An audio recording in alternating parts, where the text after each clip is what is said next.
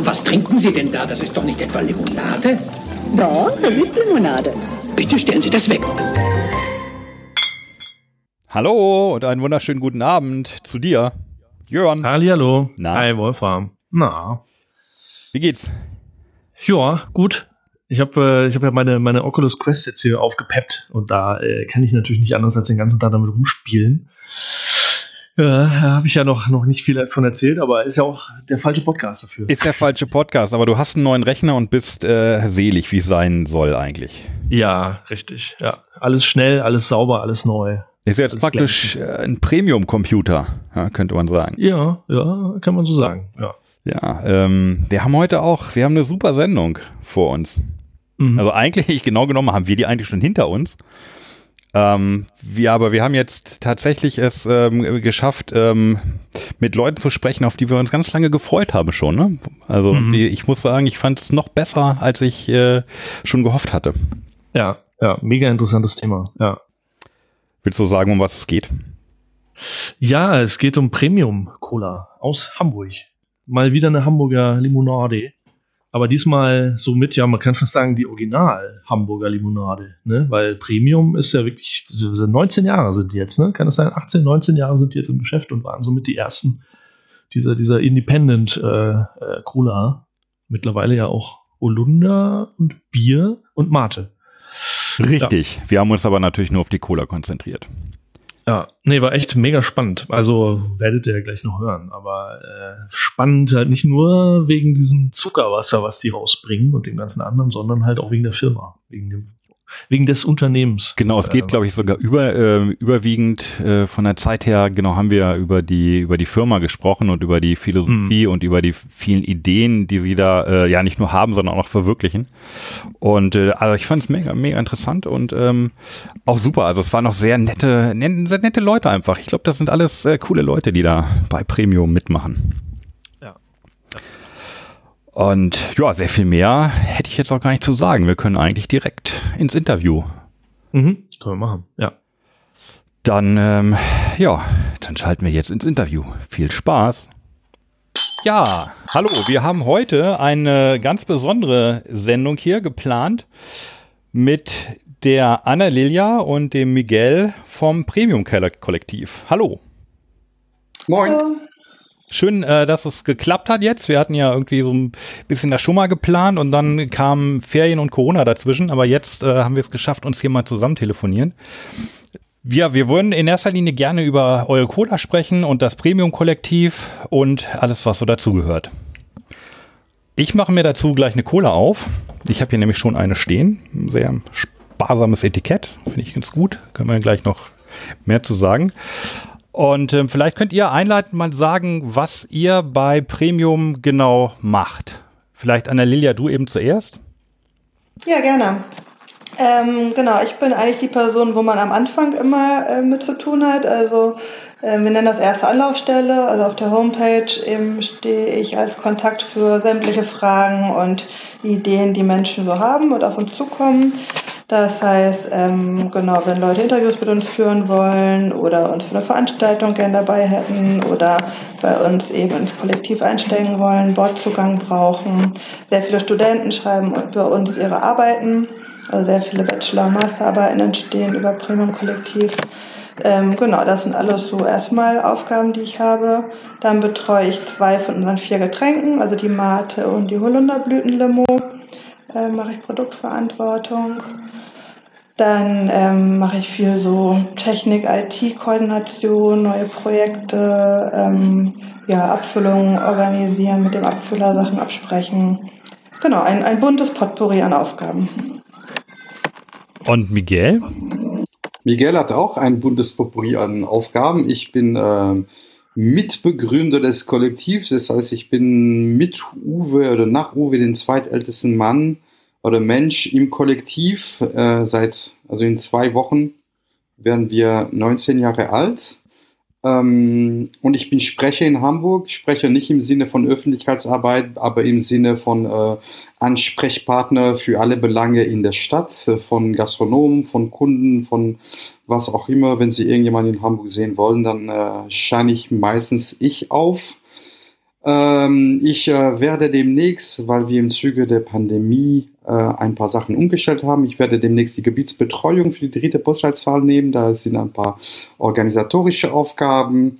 Dazu äh, kümmere ich mich um Social Media, oh, also Instagram und Facebook hauptsächlich. Und ähm, und äh, ich äh, mache auch für Öffentlichkeitsarbeit, das heißt, ich spreche auf Veranstaltungen, äh, ich begleite Organisationen bei der Umstellung im Konsens, äh, geführte Organisationen, äh, Beratung, Workshops und alles Mögliche. Jo, das sind, glaube ich, die Aufgaben, die ich bei Premium habe. Ja, klingt interessant. Das klingt bei euch beiden auch schon nach Fulltime-Jobs. Ist das so oder habt ihr nebenbei noch was anderes? ich mache nebenbei was anderes. Ich, für mich war es nie ein Fulltime-Job, war immer so ein Teilzeit, irgendwann ein Halbzeitjob. Und äh, jetzt im Zuge der Pandemie, wo das bei uns ein bisschen enger ist, haben sich ein paar Leute im Kollektiv Nebenjobs ausgesucht. Ich helfe jetzt in der Produktion von einem sehr tollen Kaffeekollektiv und äh, mache da Roste oder helfe beim Rösten und beim Verpacken vom leckeren Kaffee bei Quixote. Werbung für sie darf man machen, die sind super. Und für mich ist das ähm, ja so irgendwas zwischen äh, Teil- und Dreiviertelzeit. Kommt mal drauf an. Genau. Es ist bei uns auch irgendwie bei fast jedem Mensch, der bei Premium mitmacht, es ist ein äh, Teilzeitjob. Die äh, ganz wenige Menschen haben Vollzeit damit zu tun. Das war irgendwie auch ein, ein bisschen so für die meisten Menschen da drin ein bisschen das Konzept, dass wir glauben, das ist gut, verschiedene Standbeine zu haben und wir freuen uns, wenn die Leute auch irgendwo anders auch äh, Geld verdienen. In Züge der Pandemie eine sehr gute Idee und, und es ist gut, wenn du nicht abhängig wirst von einem Projekt, weil dann äh, gibt es halt die Abhängigkeit, die nicht immer gut ist. Wir rutschen da jetzt nämlich ähm, eigentlich sehr angenehm schon mal direkt rein in das Besondere, was Premium auch unterscheidet von den meisten anderen Getränkefirmen, äh, die wir hier im Rahmen des Podcasts schon mal haben. Also ihr sagt immer ähm, Kollektiv, das Wort fiel jetzt schon öfter. Was ist das Besondere am Kollektiv oder was ist der Unterschied vom Kollektiv jetzt zu einer herkömmlichen, meinetwegen auch kleinen Limonadenfirma? Na, das Besondere ist ja, dass wir eben ähm, hierarchiefrei sind, also äh, jede Stimme zählt gleich viel.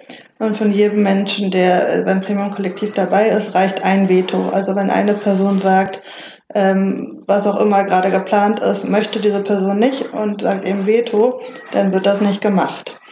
Ähm, also wir haben in dem Sinne nicht, nicht ein, ein, ein, eine Cheffigur, die Ansagen macht und die anderen setzen das um, sondern es ist auf Augenhöhe. Ähm, jeder Mensch hat das gleiche Recht, etwas zu starten oder auch etwas zu stoppen. Und wir haben eben einen Einheitslohn. Also es gibt den, die gleiche Summe Geld, egal ob die Person männlich, weiblich, jung, alt, erfahren, unerfahren, lange dabei, nicht lange dabei ist. Äh, und auch unabhängig von der Ausbildung. Genau, das sind erstmal so die, die größeren Unterschiede zu herkömmlichen Unternehmen. Was, was mich an Kollektiv äh, gefällt, ist, dass Kollektive meistens ähm, äh, wirtschaftskritisch oder kapitalismuskritisch sind. Das sind äh, Menschen, die sich zusammentun zum äh, Arbeiten oder zum Funktionieren, die nicht die klassischen Fehler der Wirtschaft machen wollen, die keinen Bock haben auf Hierarchien, keinen Bock haben auf Chefs oder Nicht-Chefs und auf äh, Abteilungsdenke, sondern eher alle gemeinsam an gleichen Strang ziehen wollen und vorangehen wollen. Und das finde ich sehr interessant. Also ne, Kollektiv ist auch ein Wort, was ein bisschen so überstrapaziert wird, weil ganz viele fancy Agenturen äh, sich Kollektiv nennen äh, äh, und sowas. Also nicht alles, wo Kollektiv draufsteht, ist auch Kollektiv dahinter. Aber ähm, ne, in, in, in wirtschaftskritischen Bereich, da sind sehr viele sehr interessante Konstruktionen, egal ob Maschinenbauer, egal ob äh, Getränkeproduzent oder Kaffeeröster-Kollektiv, das sind sehr interessante Konstruktionen, da sind Menschen, die immer ziemlich progressiv eine andere Art des Wirtschaftens brauchen. Und das finde ich sehr interessant. Also ich hätte da gleich schon mal noch eine Frage. Ähm, bei mir ist es halt so, als ich das erste Mal von Premium, äh, Premium Cola gehört habe, war ich halt sehr überrascht natürlich, wie viele, aber vor allen Dingen äh, sprang bei mir auch gleich äh, die große Skepsis an, weil ich dachte, okay, äh, da gibt es einen Haken, ich muss ihn jetzt nur noch finden. Wo ist der Haken? äh, da sprechen wir vielleicht auch noch drüber. Ähm, aber ja, ich bin tatsächlich so weit irgendwann gewesen, dass ich gesagt habe, Mist, mein ganzes kapitalistisches Weltbild gerät ins Wanken. Äh, das, das scheint zu funktionieren. Äh, was, ist da, was ist der Zaubertrick dabei? Äh, bei mir wäre jetzt da zum Beispiel die, die Frage, ihr, ihr, sprecht vom, vom Kollektiv. Ähm, wann gehört man eigentlich dazu? Also wie viele Leute gehören dazu und gibt es dann irgendwie so, einen, so einen Punkt, ab dem man dazu gehört? Dann gibt es auch wieder einen Punkt, wo man nicht dazu gehört. Bei einer normalen Firma würde man halt sagen, der ist jetzt bei uns angestellt und der, ab dem Zeitpunkt ist er wieder entlassen und so. Wie ist das bei euch? Ähm, ja, das definierst du selber. Genau, das, das entscheidet jeder Mensch selber. Wenn man gerne zum Premium-Kollektiv dazugehören möchte, haben wir ähm, drei sehr, sehr simple Voraussetzungen.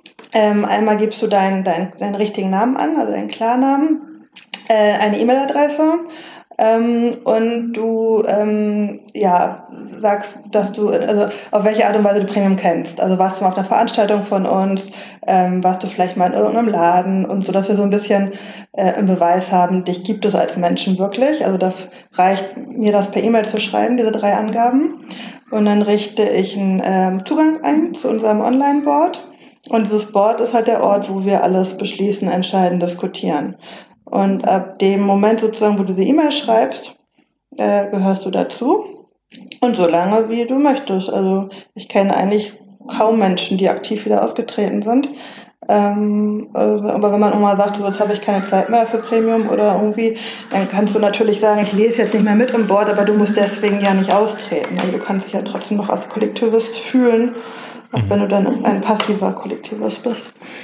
Es genau, würde, entscheidest du selber. Mhm. Es würde also nicht dazu gehören, dass man auch dann irgendwie eine Aufgabe übernimmt. Also nee, man kann auch genau, pa pa passives Mitlesekollektiv mitnehmen. Genau, und trotzdem naja, hast du volles ähm, Vetorecht. Also trotzdem hast du das volle Recht, alles, was die Aktiven machen, äh, mit zu kommentieren oder auch zu sagen, nee, das, das geht jetzt gar nicht circa die Hälfte der Menschen, die bei uns ähm, im Kollektiv, also im, im Board mitschreiben, mitlesen, sind Konsumenten und Konsumentinnen. Und ich glaube, die haben die wichtigste Aufgabe, die zahlen das. Das sind diejenigen, die alle anderen Glieder der Kette finanzieren. Also das wäre auch eine deine Aufgabe für das einfach ab und zu trinken und genießen. Das äh, kann man auch so sehen. Das ist auch das Ziel von dem, was wir machen. Wir glauben, dass jeder Mensch, der von uns als Marke betroffen ist, das Recht haben sollte zu entscheiden, wie er von dieser Marke betroffen werden will.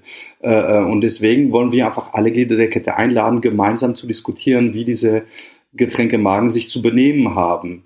Äh, und dann, dann du, ne, der gerade eine Flasche aufgemacht hast, dann deine Aufgabe ist, die Flasche zu genießen. Und wenn du mehr, mehr wissen willst, dann bist du betroffen von uns, also also das Recht mit zu entscheiden, kannst du im Forum reinkommen und äh, dich einlesen und dann fangen mit uns zu diskutieren.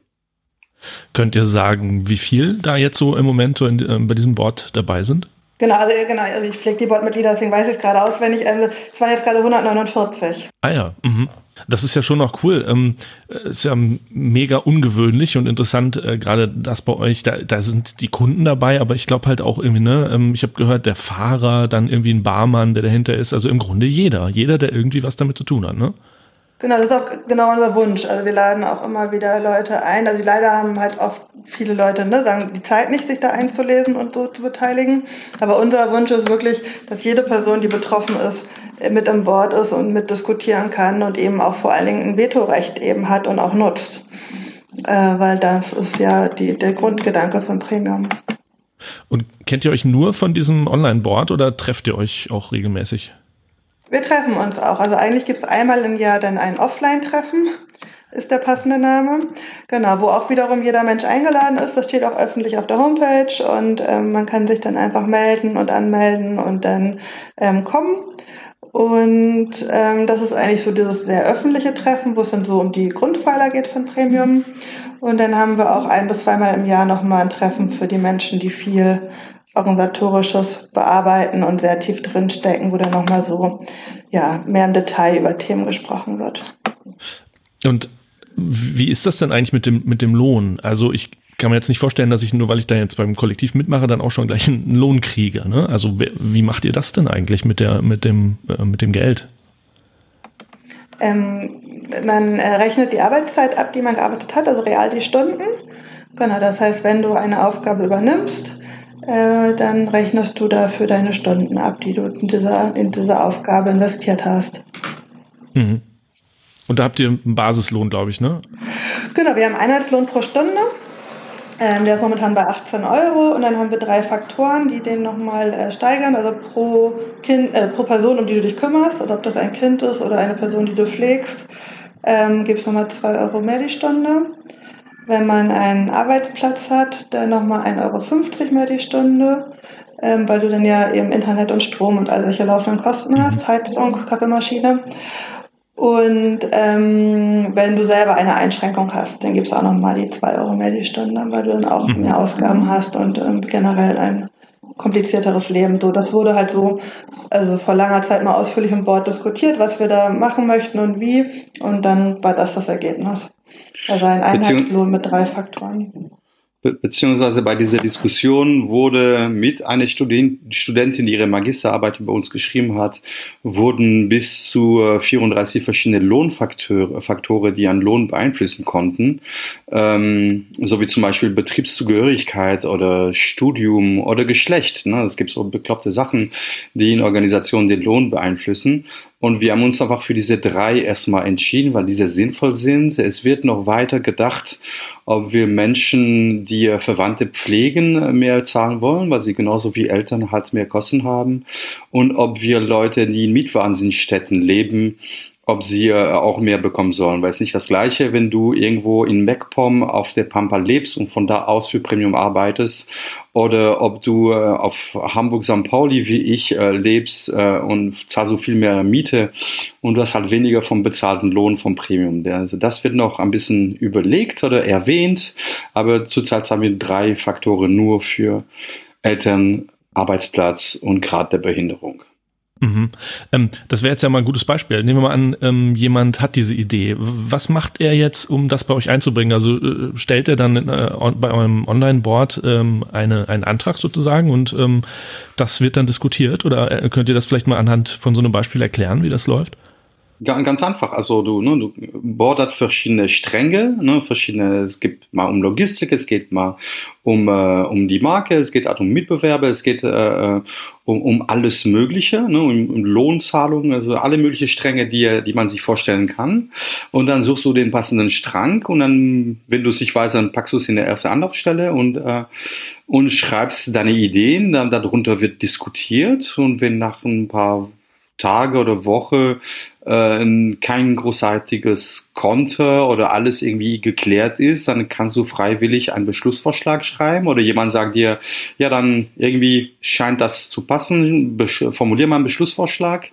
Das tust du und den lassen wir dann unabhängig wie eilig das Thema ist, lassen wir auch ein paar Tage bis zu vielleicht zwei Wochen stehen. Und wenn kein Veto zu den, diesem Beschlussvorschlag kommt, dann ist der Beschlussvorschlag so getroffen. Und anhand dessen werden wir weiter funktionieren. Ja, okay. Mhm. Interessant. Das heißt, klar, alle ziehen an einem Strang und deswegen kommt auch keiner auf doofe Ideen. Ne? So kann man es vielleicht zusammenfassen. Warum sollte jemand äh, den Ast absägen, auf dem er sitzt? Deswegen scheint das ja offenbar bei euch echt gut zu funktionieren. Das ist, äh, glaub, das das die, also das wäre tatsächlich die Frage. Also ähm, es, ich kann mir nicht vorstellen, dass es in der Zeit, die es jetzt Premium schon gibt, dass da nie jemand versucht hat, ähm, ja, sozusagen böse einen persönlichen finanziellen Vorteil aus der Sache zu ziehen, oder? Hat es das nie gegeben? Ja, ein, ein bisschen. Äh, ähm, wir haben zweimal in fast 19 Jahren haben wir zwei Rausschmisse gehabt. Zwei Personen, die äh, versucht haben, äh, ein bisschen Geld zu klauen, die sich sexistisch und rassistisch geäußert haben, so dass sie nominiert wurden für den Rausschmiss. Äh, ähm, und die haben auch so doof argumentieren, dass sie tatsächlich auch rausgeflogen sind. Äh, ähm, ne, es gibt so ein, ein faires Prozess, um rausgeschmissen zu werden. Äh, ähm, aber äh, das ist total bekloppt, aber ich glaube an sowas wie, wie Karma, weil das, was wir machen, ist so positiv aufgeladen. Das ist so ein, eine vernünftige, durchgedachte oder einigermaßen durchgedachte Idee, dass wir sehr wenig Gewinn haben. Wie gesagt, zwei Rauschmisse in 18,5 Jahren, so zweimal, einmal alle neun Jahren. Also auf der Straße treffe ich einen Arschloch alle neun Minuten. Und bei uns im Kollektiv hat es neun Jahre bist du noch einen gedauert. guten Weg gegangen. Ja. Das, ist, das ist eigentlich unfassbar, dass es so gut funktioniert, dass so wenige Menschen äh, vorhaben, irgendwie das zu schaden. Ein Teil davon ist, glaube ich, und man muss sich dazu vorstellen, dass wir alles online diskutieren. Ne? Jeder Mensch, der die letzten Jahre online war, weiß, dass die schlimmsten Menschen der Gesellschaft online ihr Senf äh, äh, posten, irgendwo in Kommentarspalten und YouTube-Kanäle und Telegram-Gruppen. Äh, und wir machen das in einer eigenen Gruppe und das funktioniert, weil wir uns jahrelang an faire Umgang, an respektvoller Umgang miteinander äh, angewöhnt haben und weil wir nicht anonym sind. Das spielt eine, eine klare Rolle, dass wir nicht anonym im Board sind, sondern jede Person mit ihr klaren Name, mit ihr echten Name. Und, ähm, und das hilft, dass einfach ganz wenige Leute drin sind, um Scheiße zu bauen. Und das, was wir machen, ist, wir bewegen ein bisschen was. Vor, vor dem Virus haben wir eineinhalb Millionen Flaschen pro, pro Jahr verkauft. Äh, das ist schon ein bisschen was, aber da, daraus wirst du nicht richtig reich. Deswegen macht das keinen Sinn, mit krimineller Energie da reinzugehen, um zu versuchen, was zu klauen. Das ist äh, viel zu unbedeutend, das, was sie machen. Du sollst zu Deutsche Bank, zu Commerzbank, wenn du richtig Kohle machen willst, nicht zu uns. Und so eine, so eine Abstimmung jetzt bei in dem Fall zum Beispiel, er wollte jemand rauskicken, weil er sich un, ähm, unmöglich verhalten hat. Ähm, wie ist das? Braucht ihr dann eine einstimmige Meinung? Also sind dann alle dabei oder braucht ihr eine, eine einfache Mehrheit? Oder? Also wir, genau, wir sagen, wir leben ja sozusagen Konsensdemokratie äh, mit den zwei Notmodulen. Also das eine Notmodul nennen wir eben Notausschluss. Ähm, da ist eben der Vorgang, dass ähm, eine Person, wenn die jetzt wirklich ähm, gegen die Grundwerte von Premium verstößt, eben nominiert werden kann für einen Ausschluss und dann ist eben Konsens minus eins. Also äh, jede Person im Kollektiv hat eine Vetostimme, also kann sagen, nein, diese Person soll bleiben, die darf nicht gehen, außer die Person selber. Also Konsens minus eins. Also jeder kann, also das heißt aber ein einziges Veto reicht. Also wenn du eine Person davon überzeugen kannst, dass Mhm. du äh, da reingehörst weiterhin, dann bleibst du. Also Oder- oder ist wenn eine du- sehr, sehr sichere Geschichte, dass da jetzt eigentlich Mhm. nicht das irgendwie missbraucht wird, sondern wirklich nur, wenn wirklich eine Person, die wirklich gegen Grundwerte äh, verstoßen hat, nur solche Personen werden dann auch, ja, Mhm. Die, die Person Genau. darf weiter diskutieren, die hat nur kein Vetorecht Genau. mehr. Ne? Die, die Person darf weiter argumentieren und diskutieren. Und da musst du auch sehr doof sein in deiner Argumentation und keine Reue zeigen und weiter angreifen, Ja. dass niemand aus dem Restkollektiv sich für dich gerade macht. Ich bin der Erste, wenn jemand tatsächlich Reue zeigt und ich ihm diese Reue abkaufe. Ich bin der Erste, der dieser Person eine zweite Chance geben würde. Ich habe selber so viel Scheiße in meinem Leben gebaut. Wenn tatsächlich es ihm leid tut, aber wenn er weiter diskutiert und nochmal rassistisch wird in der Argumentation, dann hast du es so weit gebracht, dass niemand im Kollektiv bereit ist, für dich ein Veto einzulegen. Und dann fliegst du raus. Und deswegen glaube ich, dass es schon ziemlich fair ist. Und es waren natürlich beides mal Typen. Mhm. Ja, ähm, Anna-Lilia, du hast jetzt gerade schon das Wort Modul erwähnt. Wir haben natürlich im, im Vorfeld ähm, zumindest mal so ein bisschen rumgeguckt, also wahrscheinlich auch ein bisschen mehr, aber ähm, für den Podcast wäre es jetzt blöd, wenn wir so tun, also wüssten wir alles. Ähm, was hat es mit diesen, mit, mit diesen Modulen auf sich? Also ich hatte so ein bisschen den Eindruck, dass ausgehend von der, ja, von, von Limonade und den Bier und den anderen Produkten, zu denen wir gleich noch kommen, ähm, dass sich so ein bisschen auch die Idee entwickelt hat, einzelne Teile von dem Kollektivgedanken mal aufzuschreiben in einer Form, die man dann eventuell auf andere Unternehmen übertragen kann. Ja, genau. Also ähm, die Idee war, das als Betriebssystem runterzuschreiben. Also Premium ist ja auch so ein bisschen verankert in der Hacker-Szene und irgendwie hat er sehr positive Beziehungen zu. Und dann gab es deswegen diese Wortwahl, also ein Betriebssystem und äh, in verschiedene Module wurde es aufgeteilt. Einmal die großen Bereich eben Ökologie, Ökonomie, Soziales. Ähm, und dann eben noch Transfer. Und in diesen einzelnen ähm, ja, Modulen werden dann einzelne Kategorien festgeschrieben. Also was, also es ist so ein bisschen eben, ja, also wie, wie ein äh, Betriebssystem, also wie ein, eine, eine Anleitung, wie funktioniert Premium. Und dann steht eben bei Ökologie zum Beispiel, dass wir ähm, ähm, Recyclingpapier nutzen wollen, dass wir eben nur ein Etikett nutzen, damit es äh, so wenig wie möglich Müll produziert, wie es geht, dass wir eben Mehrwegpfand nehmen, damit der immer wieder gespült und weiter genutzt wird und so weiter. Also da haben wir ähm, das mal alles runtergeschrieben. Und dieses Betriebssystem ist Open Source, also das steht ähm, jedem Menschen zur Verfügung, das zu nutzen und für die eigene Idee zu verwenden. Das haben auch immer schon mal wieder ähm, Menschen getan. Manche Menschen davon haben wir es mitbekommen. Also da wissen wir eben, dass die nach Premium-Betriebssystem gegründet haben oder zumindest Teile daraus verwendet haben. Ähm, wir wissen es aber natürlich nicht immer. Und das ist äh, ja also für uns sehr sehr schön zu sehen, wenn eben diese diese ganzen Gedanken, die wir uns mal dazu gemacht haben, äh, dann auch ähm, ja andere Menschen nutzen, ähm, in ähnliche Richtungen zu denken und zu gründen und da was aufzuziehen. Kannst du Beispiele nennen für für Organisationen oder Firmen, die das übernommen haben? Ja, also in Nürnberg gibt es ähm, einen, einen ähm, ich sag mal, wie soll ich das sagen, ein, ein, ein Burger-Restaurant, also ein, ein, ein Fast-Food-Restaurant, aber eben mit sehr hochwertigen regionalen Zutaten. Die haben das ziemlich genau eins zu eins übernommen. Ähm, dann gibt es, ähm, also nochmal Gastronomie, gibt es auch so einen Empanadas-Laden in Köln, die das auch sehr übernommen haben. Es gibt aber auch einen Fahrradladen, äh, die nach Premium-Betriebssystem gegründet haben. Also so verschiedenste. Mhm. Mehrere Getränkemarken auch. Für die Nerds unter Klar. euch ist übrigens äh, äh, CC by SE, das ist äh, Share Alike Creative Commons. Okay. Ähm, ah. ähm, mhm. Und äh, ich wollte irgendwas dazu sagen, jetzt habe ich mich jetzt entgangen. Also, also es gibt viele, viele aus dem Getränkebereich, die sich etwas bei uns abgucken. Äh, es müssen nicht alle alles gleich wie wir machen, sondern auch manche erweitern das auf ihre Art und manche nehmen so nur ein, zwei Module von uns, weil sie glauben, dass sie clever sind. Es muss nicht alles Premium sein. Hm. Das ist irgendwie, haben wir auch keinen Anspruch drauf, dass alle das wie wir machen. Jeder soll machen, wie er sie denkt, dass es besser ist. Ja, ich hätte das als, als sehr, sehr angenehm, ähm, ja, so als Angebot halt em, empfunden. Also klar, wenn man sagt, okay, wir schreiben das jetzt hier mal auf, damit andere das nachmachen können, ist ja eine, eine Art Sendungsbewusstsein ist das ja schon, aber eben nicht als aufdringlich missionarisch, sondern so, wir legen euch das hier mal hin, ihr dürft das benutzen und ähm, probiert es halt aus oder nehmt das, was, was für euch wahrscheinlich passt.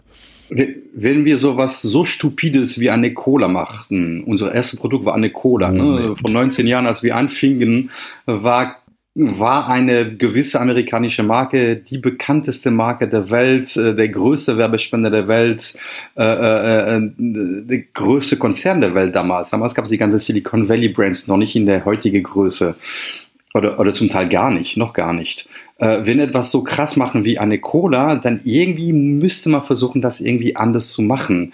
Und ähm, tatsächlich haben wir irgendwie ein bisschen vor, die Wirtschaft angenehmer zu machen. Die ist für uns angenehmer und wir wollen auch für andere sie angenehmer zu machen. Deswegen, warum sollen wir diese Wissen für uns alleine behalten, wenn wir helfen können, dass andere Unternehmen, andere Organisationen auch besser funktionieren können, wenn sie dieses Wissen von uns mitnutzen. Deswegen ist es total normal, dass wir das teilen. Es gibt so einen Phrasenschweinsatz, wenn du dann Wissen teilst, also nicht weniger Wissen, sondern mehr Freunde. Und das ist das, was uns im Endeffekt passiert passiert, ne? dass viele Leute sprechen sehr gut über uns, weil wir noch nie äh, Mitbewerber oder Marktbegleiter oder andere Marken äh, äh, ähm, bösartig äh, äh, getroffen haben, sondern immer so hilfreich, hilfreich, versuchen hilfreich zu sein und sie zu helfen, keine Fehler zu machen. Wir haben das Glück, als wir angefangen haben, dass es alles ganz gut lief und das wünsche ich jeder, der sowas macht. Deswegen wollen wir einfach unser Wissen scheren. Ich, ich habe noch mal eine, eine wirtschaftliche Frage. Sorry, ich habe noch mal so eine doofe BWLer-Frage, obwohl ich das nicht, obwohl ich mich nicht auskenne. Ähm, aber ihr sagtet, äh, wenn man äh, jetzt seine Stunden da aufschreibt, die man für Premium gearbeitet hat, dann kriegt man dann halt das, das Grundgehalt. Ähm, aber ihr kriegt doch auch einen Anteil, oder nicht? Also ähm, an dem Gewinn. Weil wenn man jetzt nicht gearbeitet hat, aber die Kohle halt gut verkauft wurde, dann kriegt ihr doch wahrscheinlich irgendwie auch was überwiesen, oder? Ja, wir machen in dem Sinne keine Gewinne. Also wir haben die, die Absicht, eigentlich keine Gewinne zu machen, sondern immer ähm, auch sehr ähm, klein äh, Wachstum nur zu haben. Wenn wir aber jetzt doch aus Versehen mal Gewinne gemacht haben, dann überlegen wir am Ende des Jahres, was wir damit machen. Und eine Option ist ähm, normalerweise eben Lohn erhöhen, also nachträglich äh, mehr Lohn ausschütten. Oh, die andere Option ist Leergut kaufen. Wenn du ein Getränk hast, dann brauchst du immer Leergut. Leergut, Leergut, Leergut. Genau, das sind so die beiden Klassiker. Ähm, was wir dann am Ende aber auch wieder mit allen Personen im Board diskutieren und wo wieder jeder Mensch äh, was dazu sagen kann. Und Gewinn ist, ist ein wichtiger Punkt von, von dir, weil es eine der Sachen, die ähm, eine der Standards der Wirtschaft, die wir, äh, äh, die wir brechen. Weil, ne, wenn du BWL studierst, es wird dir beigebracht, dass der Sinn, ein Unternehmen zu gründen, ist Gewinn mhm. zu machen. Und mhm. wir machen keinen Gewinn. Wir wollen keinen Gewinn machen. Das, was wir möchten, ist jede beteiligte Person einen fairen Lohn auszuzahlen.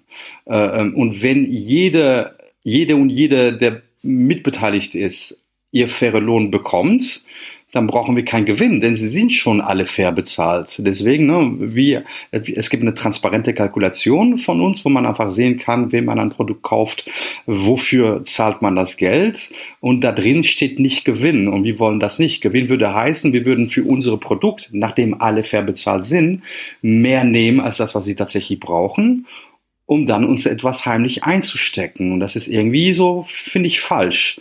Und deswegen so kein Gewinn. Das wollte auch am Anfang der Finanzamt nicht ganz akzeptieren, die ersten Jahren.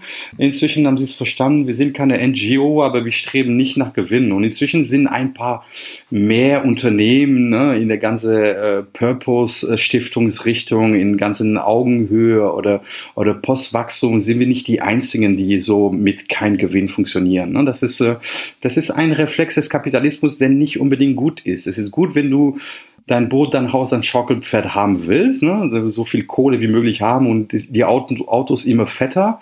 Aber wenn du einfach ne, in Einklang mit Menschen und Umwelt funktionieren kannst, ist die Idee, sich auf Gewinn zu fokussieren, nicht unbedingt nachhaltig. Aber das funktioniert ja nur, wenn du einen Nebenjob hast. Ne? Also wenn du dein Einkommen haben willst äh, für deine Wohnung, für deine Familie oder so, dann funktioniert das ja nur über einen Nebenjob.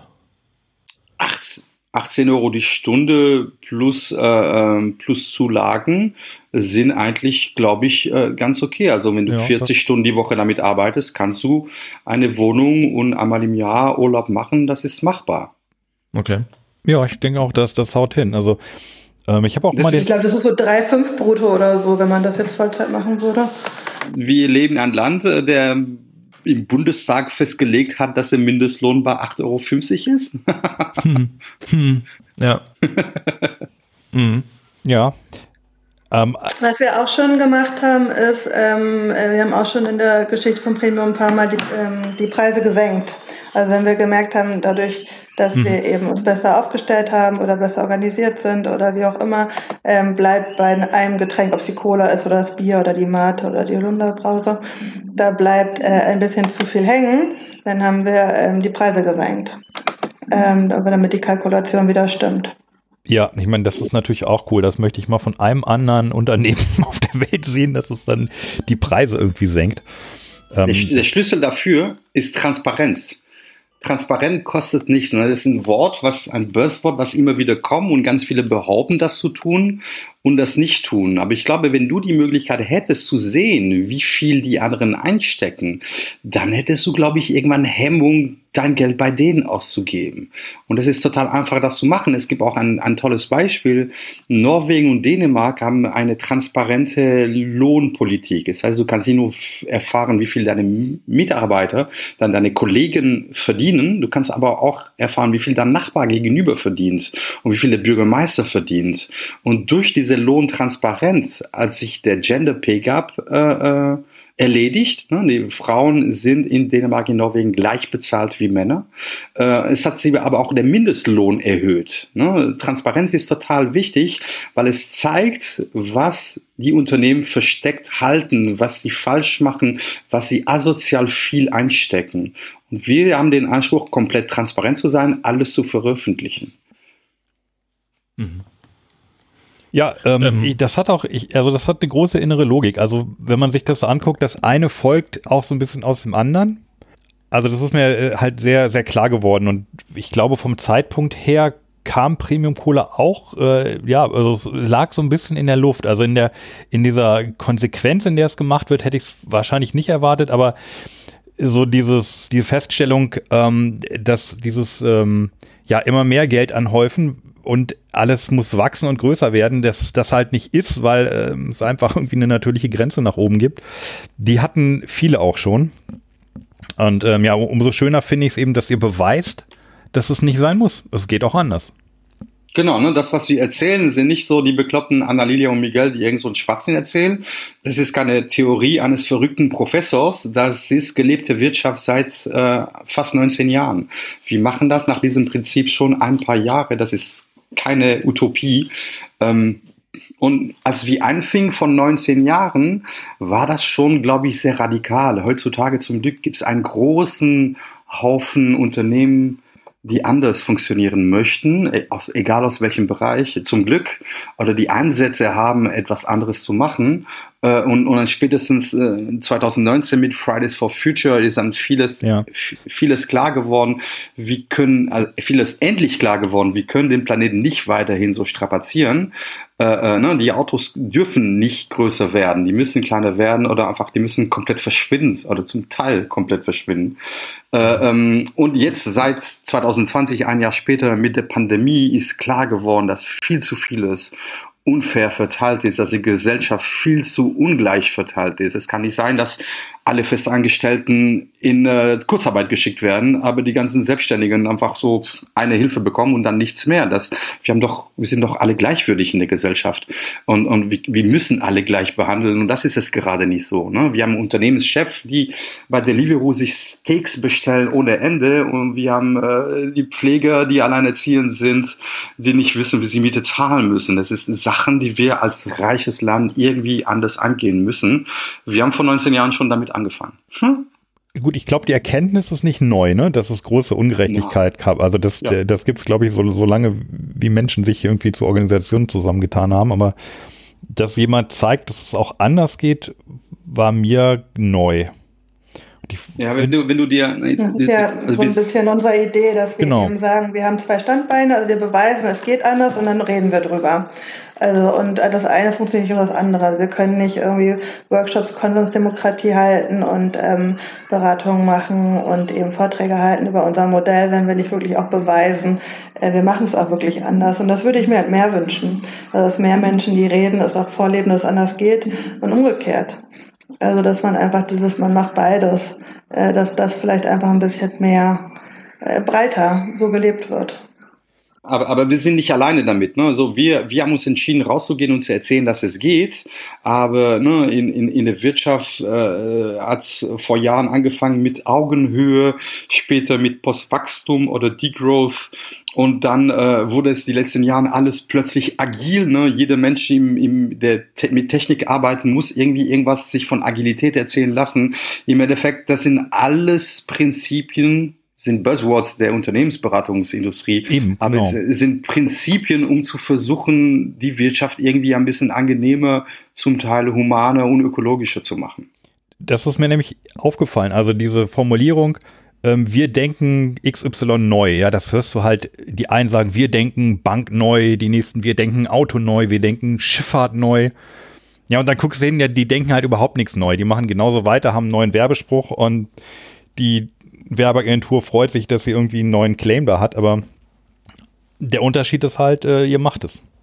Ja, ja, aber es, es gibt viele, die das tatsächlich auch konsequent durchziehen. Ne? Wir, ja. Mir ist wichtig zu sagen, dass wir die, genau. nicht, nicht die Einzigen sind. Wir sind zum Teil laut, aber wir sind nicht die Einzigen. Es gibt viele andere tolle Unternehmen, äh, produzierende Kollektive und Nicht-Kollektive, die, die Gutes vorhaben. Man muss als Konsument oder Konsumentin einfach gucken, wo man konsumiert und dann die belohnen, die einfach äh, Cooles vorhaben und sie nicht einfach irgendwas andrehen lassen. Und, und, und, und vielleicht auch, äh, ähm, Annalilia sprach vorhin von unseren Module, die aufgelegt sind in, ähm, in Ökologie, Ökonomie und Soziales, das sind äh, die Prinzipien der Nachhaltigkeit. Das ist der nächste Buzzword. Ne? Nachhaltigkeit ist so ein, so ein Marketingbegriff. Jede Firma behauptet, irgendwas Nachhaltiges zu machen. Äh, meistens geht es einfach ein bisschen um Ökologie und das war's. Nachhaltigkeit ist tatsächlich wissenschaftlich die zusammen, das Zusammenspiel von Ökologie, Ökonomie und Soziales. Und wenn du in den drei Bereichen optimiert bist, dann darfst du dich auch nachhaltig nennen. Und das ist das, was wir versuchen zu machen, ohne den Buzzword für uns in Anspruch zu nehmen. Wir wollen einfach faire, soziale, ökologische Getränke produzieren. Wenn ich das richtig äh, verstanden habe, habt ihr auch, glaube ich, kein Büro, ne? Kein zentrales Bürogebäude irgendwo in Hamburg oder so. Nee, genau. Also das ist ja auch wieder, also wir haben ja lange auch diskutiert, welche Kosten wollen wir denn den Konsumenten überhaupt äh, zumuten und welche nicht. Und so ein großes, teures Bürogebäude, wo man dann da irgendwie in schicken großen äh, Sesseln sitzt oder so, das gehört da eben nicht zu. Ähm, das ist die, die eine Perspektive darauf und die andere Perspektive darauf ist, dass wir ja auch die Idee haben, dass jeder Mensch, der bei uns arbeitet, aussuchen kann, wann und wie und wie viel. Und zu diesem, dass du dir aussuchen kannst oder und wo, ähm, wo und äh, wann. Dazu gehört natürlich eigentlich auch, dass ähm, immer Homeoffice möglich ist oder also wirklich du, du selber überlegst, ja, wo, wo sitze ich denn dann, wenn ich da für Premium arbeite? Unsere Ähm, Buchhaltung, genau. hat, unsere Buchhaltung hat vor ein paar Jahren äh, hat sich entschieden, sie hat Bock, sich Argentinien anzugucken und wir haben ein halbes Jahr von Argentinien ausgearbeitet. Und das funktionierte. In den meisten Konzernen, wenn du eine Rechnung schickst, dann landet sie irgendwo in Rumänien oder in Indien. Und bei uns landete sie äh, halt in, in Argentinien und das hat funktioniert. Und, und das ist eine doofe Form der Arbeit, wenn die Arbeit dich diktiert, wo du arbeiten musst. Ich glaube, dass es viel schöner ist, wenn du selber entscheiden kannst, von wo aus du arbeiten kannst. Das ist etwa etwas, was wir einfach die Menschen bei uns diese Wahl geben wollen. Also wir haben bei dem Podcast jetzt, den wir jetzt äh, seit einiger Zeit machen, immer wieder gemerkt, dass gerade so äh, Leute, die Limonaden herstellen, irgendwie auch gleichzeitig so ein Faible dafür haben, irgendwie der Welt was Gutes zu tun, also die Welt ein bisschen besser zu machen. Das ist in, wahrscheinlich nicht wirklich überall üblich, aber es gibt tatsächlich viele.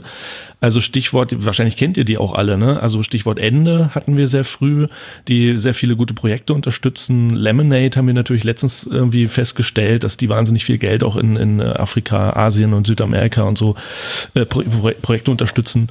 Ähm, dann gibt's ja ganz neue Litfaß-Brause, habt ihr wahrscheinlich auch mitgekriegt, auch aus Hamburg. Nachbarn. Hm, wie bitte? Nachbarn. Nachbarn. Äh, habt wohnen, ihr da, das wär- 100, 100 Meter von mir entfernt. Wie sagst du Das wäre nämlich meine Frage gewesen. Habt ihr da enge Kontakte eigentlich zu? Weil mir kommt das auch so ein bisschen vor, als wenn ihr die vielleicht ja auch ähm, mit ähm, be- beeinflusst habt oder ähm, ja, dass ihr das auch mit ein bisschen ähm, angestoßen habt. Ähm, also wir saßen vor ein paar Wochen zusammen und haben uns ausgetauscht. Äh, äh, Li- Liefers Brau- Lief- Liftfass Brause, äh, Brause, pardon. Äh, ähm, ich finde das sehr interessant, was sie machen. Äh, äh, die meinen aus auch tatsächlich so, das sind, sind gute, gute Personen, die das machen. Äh, ähm, ich, ich, ich warne aber es ein bisschen davon, es gibt sehr viele Getränkemarken, die äh, dieses äh, soziale Unternehmertun als Marketingziel äh, Ziel nutzen. Ähm, könnt euch erinnern, die Älteren, dass äh, eine deutsche Brauerei vor ein paar Jahren behauptet hat, sie wollte den Regenwald retten. Krombacher, Ähm, oder? ge- Genau. Oder Feld, genau. ich verwechsel ihn. Ich trinke ja kein Bier. Genau, ich auch nicht. Nicht mal unser. Obwohl es sehr gut sein soll. Äh, ähm, ähm, ich habe persönlich diese Brauerei das nicht abgekauft, dass sie tatsächlich vorhatte, den Regenwald zu retten. Und ähm, bei viele, viele diese Marken, die sehr laut sind, ich möchte keinen Namen nennen, aber viele Marken, die sehr, die sehr laut sind und, äh, und behaupten, etwas Gutes zu tun, im Endeffekt ist, äh, ne, die spenden zwei, drei, vier Prozent deren Umsatzes an dieses, äh, an dieser gute Kurs, die ja auch richtig gut ist. Ähm, aber die Unternehmen an sich, die sind komplett durch und durch kapitalistisch organisiert, mit Patriarchen, die führen, mit äh, äh, Fehler wie Marketing und mit Gewinn, mit alles Mögliche, was meiner Meinung nach irgendwie nicht erträglich ist. Äh, Und deswegen ne, warne ich ein bisschen davon. Im Getränkebereich ist extrem angesagt gerade, irgend so eine, irgend so eine gute Causa zu haben. Äh, ähm, Aber ich glaube, bei vielen ist einfach nur eine richtig geile Art, richtig viel Geld einzustecken. Muss man echt gerne doppelt hingucken. Wollte ich gerade sagen, haben wir denn eine Chance, da die Spreu vom Weizen zu trennen? Also zu sehen, welche machen es wirklich, welche nicht? Also wir hatten jetzt in den letzten Sendungen zum Beispiel hatten wir ähm, Lemonade und äh, relativ kurz davor Aqua Monaco, die ähm, beide natürlich damit werben und auch sehr, naja, äh, sehr viel Mühe da rein investieren, die Produkte, äh, die, die Projekte, die sie unterstützen, ähm, zu dokumentieren. Und da hat man schon den Eindruck, okay, die, die meinen das wirklich so. Ähm, Es gab eine, also Annalena, du wolltest was sagen. Aber die geben ja schon immer die Prozentsatz an, wie viel sie von ihren Gewinnen in Projekte stecken. Also die geben ähm, ganz konkret sogar ähm, Summen an. Also nicht in Prozent, sondern in. Genau, also ähm, meiner Meinung nach, also oder viele Flaschen, die ich gesehen hatte, die geben ja Prozente an. Ja, Prozente des Gewinns zum Teil, das ist schon die erste Mauschelei. Ne? Jeder Mensch, der Steuer zahlt, versucht so wenig Gewinn wie möglich zu machen. Ja, deswegen, das ist, muss, muss mal gucken. Also, na, wir haben Internet, es gibt Möglichkeiten, viele Zahlen zu sehen heutzutage. Wenn man sie sich anguckt, dann kann man irgendwie so eins und eins zählen. Da steht jede frei, das zu tun. Äh, ich, ich bin der Meinung, heutzutage, jeder Mensch sollte versuchen, sozial zu sein. Jeder Mensch sollte versuchen, irgendwie anderen Menschen äh, zu helfen. Ich bin der Meinung, man sollte das nicht als Werbemasche nutzen, sondern es sollte, sollte eine Verantwortung von jeder Unternehmer heutzutage, sowas zu machen. Und ich habe ein bisschen ein Problem, dass für viele Menschen das irgendwo gekommen ist, die einfach nur damit zu profilieren und sonst einfach nur das Gleiche zu machen wie alle anderen im Kapitalismus. Das stört mich ein bisschen. Ja, wir, wir, wir, wir spenden zum Teil auch sehr viel, aber erzählen das nicht. Ne, wir, wir, haben, wir haben die letzten Jahren äh, über 50 verschiedene Organisationen Geld zukommen lassen. Äh, wir machen zum Teil unsere größten Kunden, nehmen wir keinen, unser Anteil daraus nicht oder zum Teil unser Anteil daraus nicht, weil wir wissen, dass diese Kunden so ein großes Musikfestival oder ein technisches Festival, wir wissen, dass sie sehr Gutes mit diesem Geld machen. Wir wollen daraus nicht kein großartiges Profit haben, sondern denen lieb vielleicht das Geld überlassen. Wir versuchen einfach auch sozial zu sein und zu helfen aber ich möchte mich damit nicht profilieren, weil irgendwie äh, mich stört das ein bisschen. Aber das ist meine Meinung. Das ist gut, dass äh, die Menschen Gutes machen wollen, aber das äh, nimmt gerade, ich sehe es in den Wirtschaftsschulen, das geht so in ein, ein Pflicht, ne? ein Häkchen drunter, ja, wir, wir machen was Soziales, wir sind soziale Entrepreneurs, äh, ähm, aber sonst machen wir alles falsch nach dem BWL-Buch. Und das, damit mhm. habe ich ein bisschen ein Problem. Ne? Wir sind oft eingeladen von Schulen, um da auch zu erzählen, um da unsere Erfahrungen zu teilen, um da Jurys zu sein bei irgendwelchen Schülern, die ihre nachhaltige, nachhaltige Projekte äh, äh, vorzeigen. Und es gibt zum Teil sehr, sehr tolle Ideen. Aber es gibt auch äh, ähm, das Problem, dass irgendwie in den nächsten Generationen das indoktriniert wird, mach irgendwas Soziales, dann ist es gut. Aber eigentlich müssen wir das System verändern. Und das reicht nicht, einfach ein mhm. Kapitalismusprojekt zu sein, der zwei Prozent irgendwo überweist. Also ich versetze mich jetzt mal in, in Lemonade oder Ende oder so, die halt einen gewissen Prozentsatz ihres Gewinnes äh, abgeben für, für Projekte, die sie gut finden, also zum Beispiel in Afrika oder in Mittel- und Südamerika und Asien, ähm, und sage jetzt, okay, ein bisschen Gewinn ähm, geben wir ab. Jetzt Ihr bei Premium habt ja aber keinen Gewinn, beziehungsweise wollt gar keinen Gewinn machen. So, also warum schaut ihr jetzt auf uns äh, herab und sagt irgendwie, das ist Kapitalismus? Ihr wollt ja, also ich will weder die eine noch die andere Seite irgendwie bevorzugen oder verurteilen, aber ihr wollt ja keinen Gewinn machen. Also könnte man jetzt als Lemonade sagen, okay, aber dann könnt ihr auch nicht äh, soziale Projekte unterstützen. Jedenfalls nicht in dem Ausmaß ähm, soll man vielleicht das transparent machen. Vielleicht soll, sollen Marken, die sowas machen, transparent sagen, wir stecken so viel ein und wir spenden davon so viel. Und, äh, und dann würde man verstehen, was ich damit meine. Mhm. Ja, oder könntet ihr auch argumentieren, okay, wir versuchen gar nicht erst das ähm, System korrupt zu machen oder irgendwie ähm, das, das Schlechte in die Welt zu lassen, damit überhaupt erst so etwas entsteht wie, wie Armut. Ne? Also Genau, also ne, vielleicht, vielleicht verbesserst du die Lage mhm. von äh, Menschen in der dritten Welt oder Menschen in Not in unserer Welt. Vielleicht verbesserst du die Lage schon, aber du betreibst Kapitalismus weiterhin mit mhm. dem, was du tust. Also ne, du, du bist eine Stütze mehr des Systems, der in eine falsche Richtung geht. Mhm. Klar, also ich sind wir aber zum Teil auch. Wir sind auch, wir verkaufen mhm. ein Luxusprodukt. Wir verkaufen Bier und Limonaden. Das sind Luxusgüter. Also Bier ist in Deutschland aus irgendwelchen Gründen, die ich verstehen kann, ein Grundnahrungsmittel. Äh, ähm, aber eigentlich sind es Luxusprodukte. Also wir sind irgendwie auch äh, nach Kant das Richtige im Falsche. Ja, aber nochmal eine, eine Frage ähm, von mir. Es gibt ja so, so ein paar äh, Sachen, die von Premium schon eigentlich, ja, die sind schon legendär geworden.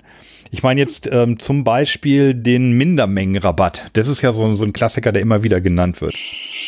Ja, das stimmt. Ant, äh, das heißt aber bei uns Anti-Mengenrabatt. Ach, Anti-Mengenrabatt, okay. Anti-Mengenrabatt. Anti klingt destruktiver, das finde ich gut. Ja, also man kennt ja so Mengenrabatt, ne? also in, in kurz, äh, wenn du mehr kaufst, kriegst du günstiger.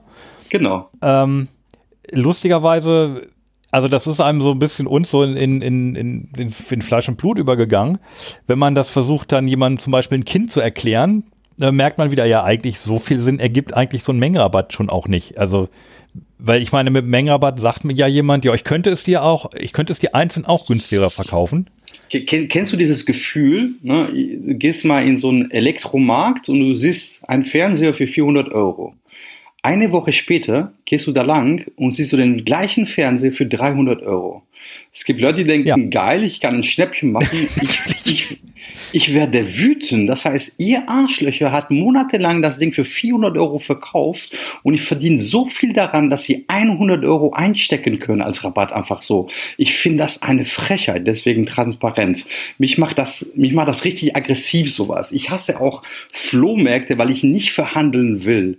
Ich sage ja, die Person, ich will diesen Preis für eine Lampe und ich bin nicht bereit, eine Stunde lang rumzuhampeln, sondern entweder diesen Preis oder gar nichts. Ich zahle das, was mir fair erscheint. Äh, ähm, und der Anti-Mengen-Rabatt funktioniert so bei uns, dass wir den großen Händler ähm, also in der Getränkewirtschaft ist es so, dass die großen Händler viel weniger für die für die Produkte zahlen als die kleinen Händler. Ne? Weil sie einfach so einen tollen Händler, die kriegen 10% Rabatt, weil sie so einen tollen Händler sind, weil sie mir so viele Ware abnehmen. Dazu können Sie auch drei bis fünf Prozent Konto annehmen, weil Sie die Ware sofort bezahlen. Ne? Die haben so viel Kapital, dass Sie sofort zahlen können. Und die sind so ein toller Händler, dass irgendeine Brauerei jeden Sommer Sie noch dazu nach Ibiza einlädt, weil sie so ein toller Händler ist und man schön zusammen saufen kann. Und im Endeffekt, was du da hast, ist eine Metapher für etwas, was komplett falsch läuft in der Gesellschaft. Der Große kann super einfach größer werden. Er kann immer wieder Sprünge nach oben machen. Wir haben gesehen, dass Jeff Bezos, der Chef von Amazon, während der Pandemie 320 Millionen pro Tag verdient. 320 Millionen pro Tag. Mehr als dass wir vier zusammen in unser ganzes Leben erreichen werden, verdient er jeden Tag. Die 100 reichsten Familien Deutschlands haben während der Pandemie kein Geld verloren. Die haben nur davon profitiert. Während das ganze Land irgendwie sich verschuldet, haben die 100 reichsten Familien profitiert. Und, und das, die Reichen oder die, die viel haben, können immer mehr haben und der Kleine ist verdammt klein zu werden. Er hat keinen Mengenrabatt, er hat keinen Sofortzahlrabatt, er hat keine einzige Möglichkeit, groß zu werden. Und das, was du hast im Endeffekt, ist eine Gesellschaft, wo der Gap zwischen groß und klein immer größer wird, bis du irgendwann so viel Ungleichheit hast, dass du auch Probleme auf der Straße haben wirst. Deswegen sind wir der Meinung, dass wir den Kleinen helfen sollen und nicht den Großen, der schon so viel haben kann. Ähm, das gefällt nicht jeder Getränkehändler, aber es ist etwas, was wir glauben, gerechter ist. Also genau, wie genau funktioniert das dann mit dem, um auf diesen Anti-Mengen-Rabatt zu kommen? Was heißt das bei euch? Dass wenn du ein Gebiet bist, wo du so wenig Ware verkaufst, du darfst erstmal temporär für ein, zwei Jahre die Ware zu einem günstigeren Preis kaufen. Das, das ist auf Getränkehändlerbasis. Okay, oder ja. Großhändlerbasis. Ne? Du, dann kriegst du die Ware sozusagen gefördert für erstmal eins oder zwei Jahre. Es gibt aber Regionen, wo so wenig geht. Ne? Uns gibt es in 200 Städten mhm. in Deutschland, Schweiz, Österreich. Es gibt Regionen, wo so wenig geht, dass, ähm, dass diese Mengenrabatte auch über die zwei Jahre hinaus weitergehen. Also wir versuchen in diesen zwei Jahren wo es unsere Ware bei euch gibt. Wir versuchen den Markt so zu erweitern, dass ein bisschen mehr geht und du diese Starthilfe nicht mehr brauchst. Aber wenn hm. in dieser Region leider nur ein Friseur und drei Kneipen sind und du die Umsätze nicht machst, dann wirst du weiterhin gefördert. Ach, okay, das ist halt als, als Starthilfe gedacht. Das hatte ich zum Beispiel nicht verstanden.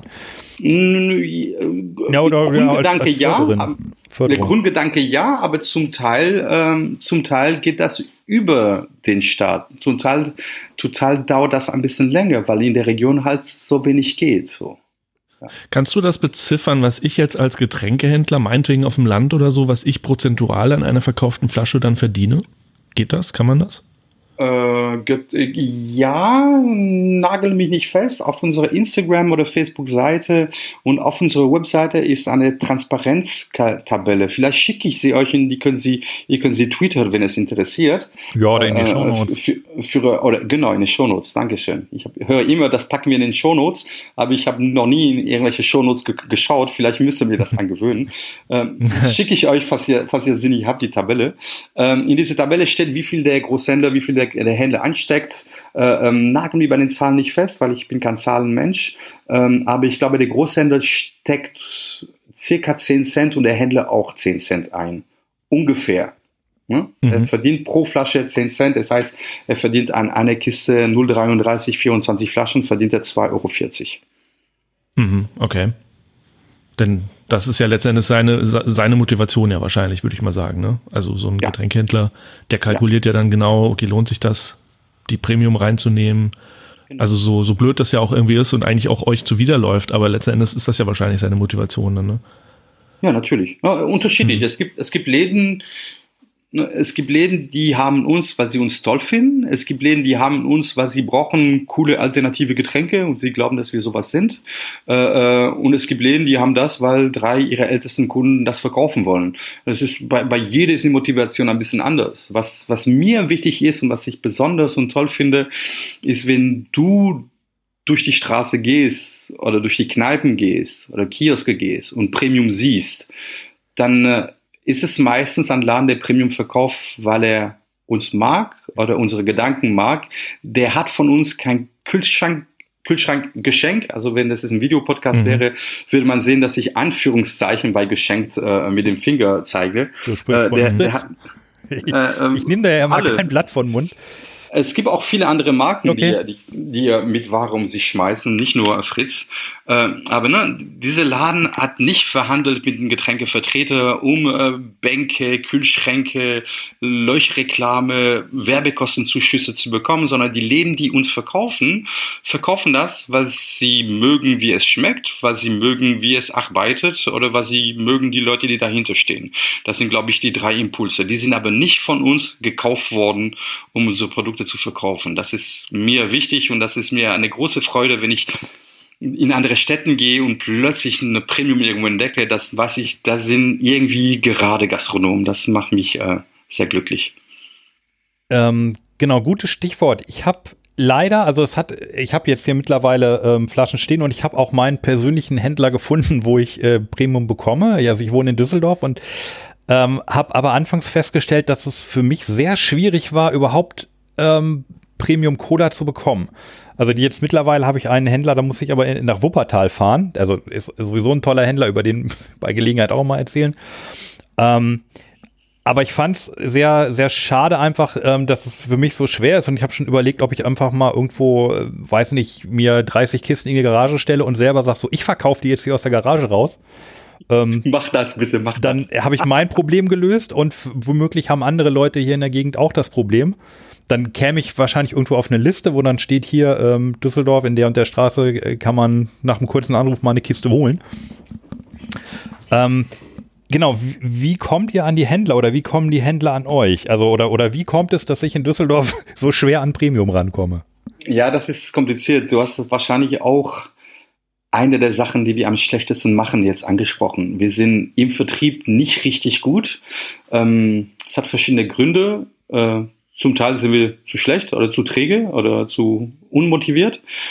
Ähm, und ne, die Getränkewirtschaft ist sehr kompliziert. Ne? Das, sind, das sind große Getränkehändler, die kommen in der S-Klasse zum Termin und pfeilen um jeden scheiß Cent äh, und versuchen hier und da zu, zu bescheißen. Äh, das ist schon eine sehr komplizierte Wirtschaft.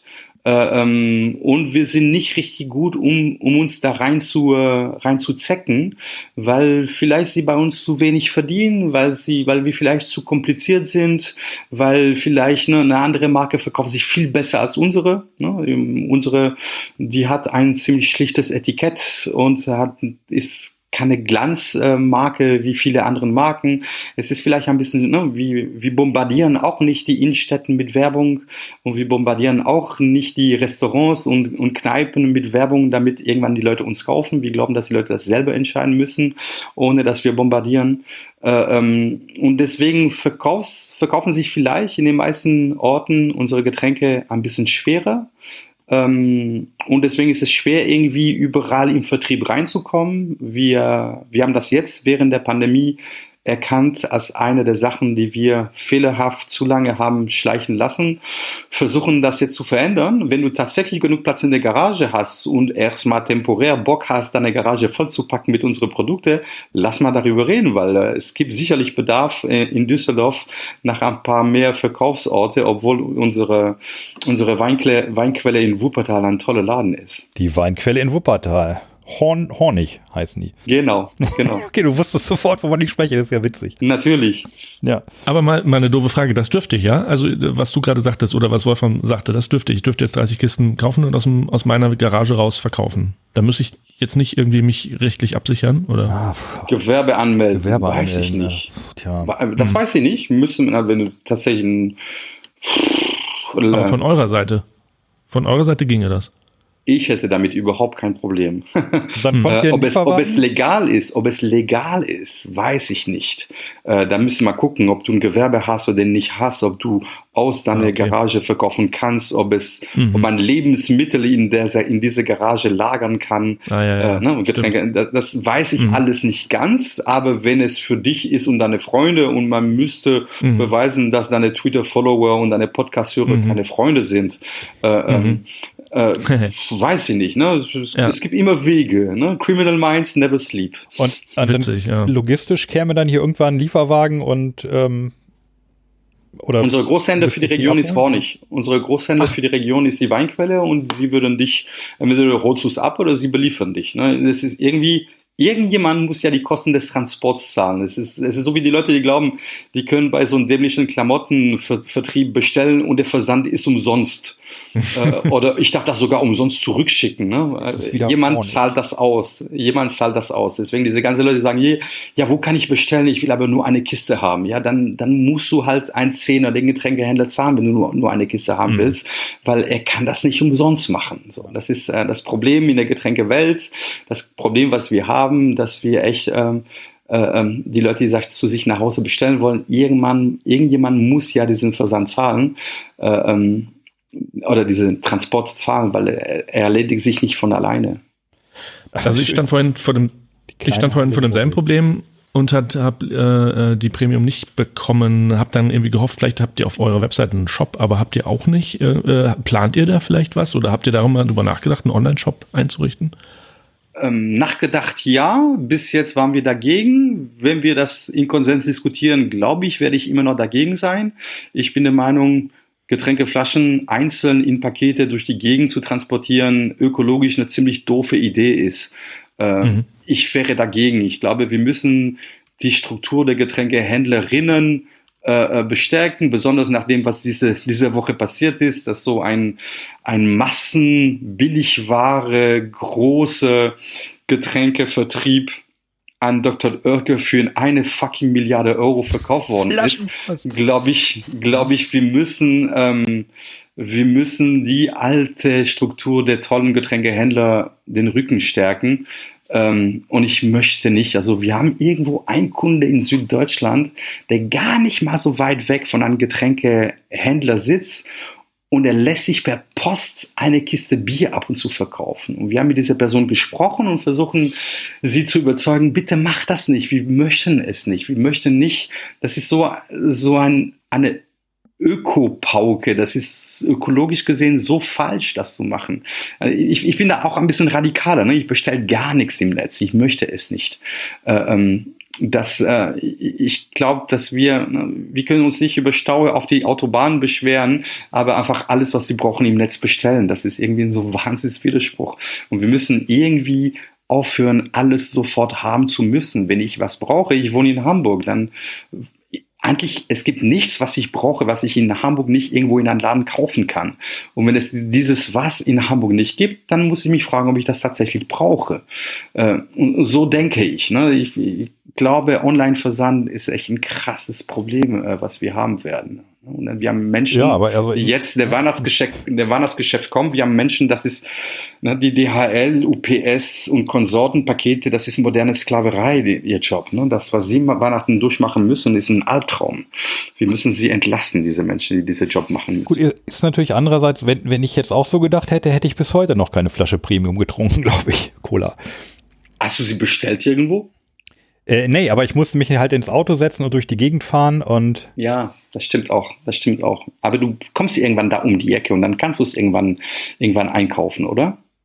ja, also der in Wuppertal bei Hornig, ähm, die haben ja wirklich eine hervorragende, äh, die sind super sortiert, was Limonaden angeht. Also die haben ganz, ganz viele Dinge, also die wir hier auch im Podcast besprochen haben. Wir machen ja auch eher unbekannte Limonaden so. Ihr seid, ihr seid von der Weinquelle gesponsert als Podcast, Nein, oder? nee, nee, gar nicht.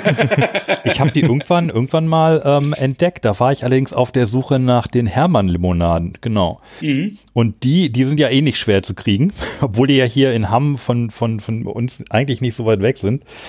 Und ähm, die habe ich dann irgendwann gefunden und dann war ich da und war ganz glücklich und äh, habe riesige Augen gekriegt, was die alles dann noch in ihrem Lager stehen haben. Und da habe ich dann auch eine Kiste Premium gesehen. Geil. Also Hamm ist auch ein anderen sehr toller Laden und, und ihre, ihre, sehr, ihre eigenen Limos sind auch sehr super. Ja, die haben tolle, tolle Sachen. Da kommen wir, haben wir auch was in Planung. Ich will mal nicht Ja, so das wäre jetzt mein nächstes Ziel gewesen, genau, Hamm. Ja, dachte ich auch. Habe ich kurz überlegt, shit, ey, fahre ich jetzt wirklich nach Hamm für eine Cola? Hm. Zu Norbert Rabe da, ne? Irgendwie, Norbert ja. Raab. Genau, Genau. genau. Ja. So, apropos Cola, äh, das hatten wir noch nie. Wir haben jetzt hier schon über eine Stunde und ich habe die Flasche noch nicht aufgemacht. Ich habe schon eine getrunken. Echt, ich mache jetzt mal Achtung. So, die Cola, die riecht ja, ah, sie riecht, sie riecht gut und ich kenne sie auch schon. Ich trinke auch. Hm. Ja, die ist lecker. Geile Geräusche. haben alle Zuhörer haben jetzt unfassbare Durst. Ja, dann, das ist jetzt das ist ja hier bei uns immer irgendwie so. Ähm, ja, lass uns doch noch mal jetzt auch ein bisschen über die Cola sprechen. Sehr gerne. Kenne ich mich Ähm, gut aus. Ich habe irgendeine Legende über die Cola gehört, die anfing mit Uwe Lübbermann sitzt in der Badewanne. Äh, Die ist, äh, Ist die tatsächlich auch wahr. Richtig. Ja, die ist wahr. Hier ist Ja. Ah, Lilia ist wieder da. Ah, Wie toll ist das denn? Wo hello. warst du? Ich bin da. Ich war abgehackt im Nirvana. Ich weiß nicht wo, aber irgendwo, wo es nur so komische Geräusche gab. Geil. In einer Geräuschewelt. Gefangen in der Geräusche. In einer Geräusche, genau. Es war ein Schön, dass du wieder da bist. Ja, magst du die, die ähm, Cola-Geschichte mal erzählen? Ich kann die Cola-Geschichte erzählen, genau. Also Premium Cola ist entstanden aus einer Protestbewegung unzufriedener Konsumenten. So drücke ich das gerne aus. Mhm. Ähm, das heißt, es gab eine Lieblingscola, die bei vielen Menschen damals Lieblingscola war. Und die wurde aufgekauft von einem Konzern. Welche war das Und denn? die haben dann, Sorry. das war die Afri-Cola. Doch, die Afri-Cola. Ja. Und die wurde aufgekauft von einem Konzern und die haben eine Rezeptanpassung vorgenommen und haben diese nicht kommuniziert. Und dann saßen an verschiedenen Ecken Deutschlands Menschen in der Badewanne oder an anderen Orten und haben gemerkt, die schmeckt nicht mehr, die kickt nicht mehr. Ich bin gar nicht so wach, wie ich eigentlich sonst hinterher war. Und genau, und eine von diesen Menschen war eben Uwe. Und haben dann angefangen, an diesen Konzernen zu schreiben, hallo, hallo, unsere Cola schmeckt nicht mehr, was haben sie getan? Und die haben dann auch geantwortet und waren auch jetzt gar nicht so, so richtig, richtig böse. Ähm, aber die waren jetzt auch nicht so, dass sie meinten, ja, kein Problem, wir stellen das Rezept wieder zurück um. Und ähm, diese Kommunikation ging dann aber zwei Jahre lang, haben die immer mal wieder hin und her geschrieben und so. Ähm, und irgendwann mal meldete sich der Abfüller und meinte, ich habe hier das Rezept in der Schublade. Das dürfen wir zwar so nicht verwenden, aber wir können ja was anpassen, was man nicht schmeckt. Und dann könnt ihr euch die abfüllen. Ach, der Abfüller wo- meldete sich. Genau.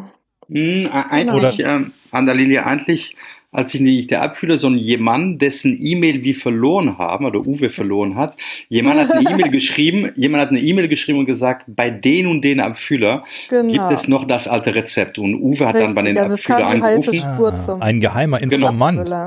Genau. Ja, wir wissen genau. nicht mehr, wer das ist, falls er das Auf hört. jeden Fall, genau.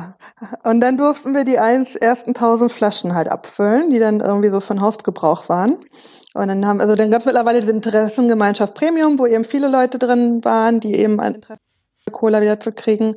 Und dann wurden tausend Flaschen abgefüllt und diese Menschen haben die dann untereinander sich aufgeteilt und leer getrunken. Und dann waren die alle und dann musste man wieder tausend Flaschen abfüllen und dann nochmal. Und dann hat man auf einmal gemerkt, hups, wir haben ja aus Versehen jetzt gerade ein Getränk gegründet. Das ist so ein bisschen die Entstehungsgeschichte. Und dann war eben die Idee, gut, dann machen wir es aber auch besser als alles andere, was wir so kennen und setzen uns gemeinsam hin und überlegen, wie wäre denn ein wirklich faires Unternehmen? Wie würde das denn funktionieren? Und so kam dann dann- eben, genau. Es war uns klar, ne, vor, vor 19 Jahren, wenn du dir die Wirtschaft anguckst, ne, mit, mit Coke als größte Marke der Welt, es war uns klar, dass wir so, wie es funktioniert, wir das nicht machen wollen. Aber es gab noch nicht so viele Alternativen zu Standardwirtschaft. Deswegen müssen wir halt den Weg gehen, den wir gegangen sind und uns überlegen, okay, dann machen wir unser eigenes Wirtschaftssystem. Wir überlegen, wie wir das besser machen können. Und das hat sich alles zu dem, was es heute ist, einfach so entwickelt, indem wir uns gefragt haben, ist es das Richtige? Können wir das so machen oder wäre das so und so vielleicht besser? Und wir haben uns immer die Zeit genommen, uns zu fragen, ob es so das richtige Weg ist und so hat sie das peu à peu entwickelt in dem, was jetzt der Premium-Kollektiv ist. Und wann kamen die anderen dazu? Holunder und Mate gibt's ja noch von euch. Wunder kenne ich noch. Die Genau, das. kenne ich alle noch gar nicht. Das Bier kam letzten 2000, das Bier kam 2008 dazu. Das ist auch eine tolle Geschichte. In 2008, also ein, ein, die Klosterbrauerei Weißenoa, eine sehr tolle Brauerei aus Franken, hat uns in Nürnberg äh, äh, gesehen, in, in, in einem Laden in Nürnberg und dann entschieden, äh, das auch in seinem Brauhaus verkaufen zu wollen. Und nach äh, ein paar Monaten, da meinte sie, der Brauer Urban meldete sich bei uns und meinte, wollen wir ein Bier zusammen machen. Und äh, bei uns war so, was heißt zusammen machen? Ja, ich, ich mache ein Rezept für euch, kümmere mich um die Abfüllung und ich mache ein Etikett und ich verkaufe das.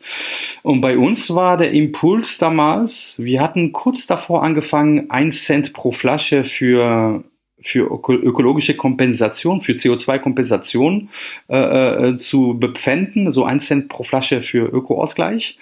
Ähm, und dann war die Idee, okay, dann bei Bier machen wir ein Cent pro Flasche für Alkoholismusvorsorge. Wenn wir als kleine, als kleine Marke das können, dann können das alle in der Wirtschaft. Und dann gibt es immer noch sehr viele Konsumtrinker, also Genusstrinker, aber wenige kranke Menschen, wenn wir so viel Geld für, für äh, ähm, Alkoholismusvorsorge äh, ausgeben. Das war für uns ein bisschen den Impuls.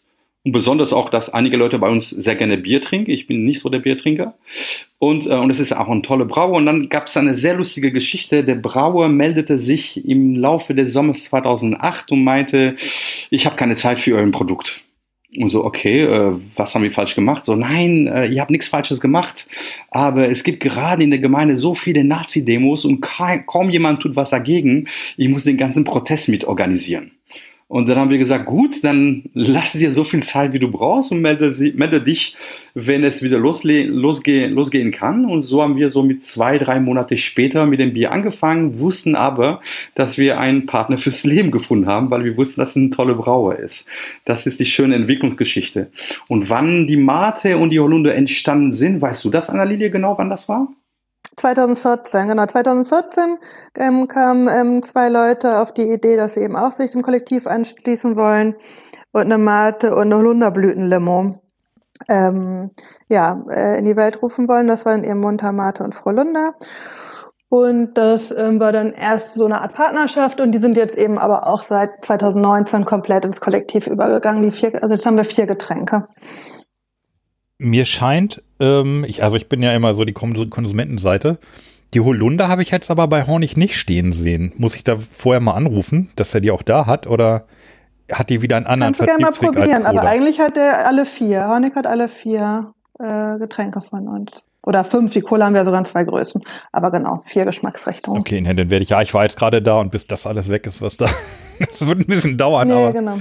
da, da gehe ich wieder hin. Die Freunde, die kennen mich auch Ruf, schon. wenn ich ruf, da, genau, ruf vorher an. Das ist immer gut bei Premium. Bei Premium ist immer gut vorher anzurufen. Wir sind halt doch noch klein, immer noch. Wie, wie- viel nimmst du denn an, wenn du da bist? Äh, kommst du mit, mit zehn Kisten? nee, ne? nee, nee. Also in dem Fall habe ich mehr Kisten weggebracht, ähm, als ich geholt habe, weil ich im Keller einfach die Flaschen stapeln. Also für den Podcast bestellen wir halt viele Flaschen ähm, im Netz und die kommen Mhm. dann meistens, die kommen ja so in so einer Pappkiste und dann stehen die erstmal im Keller rum und darum habe ich immer so ein paar leere Kästen und wenn die voll sind, bringe ich die halt weg und in dem Fall hatte ich irgendwie vier oder fünf leere volle Kisten und habe dann aber nur zwei neue geholt, aber Okay. ja.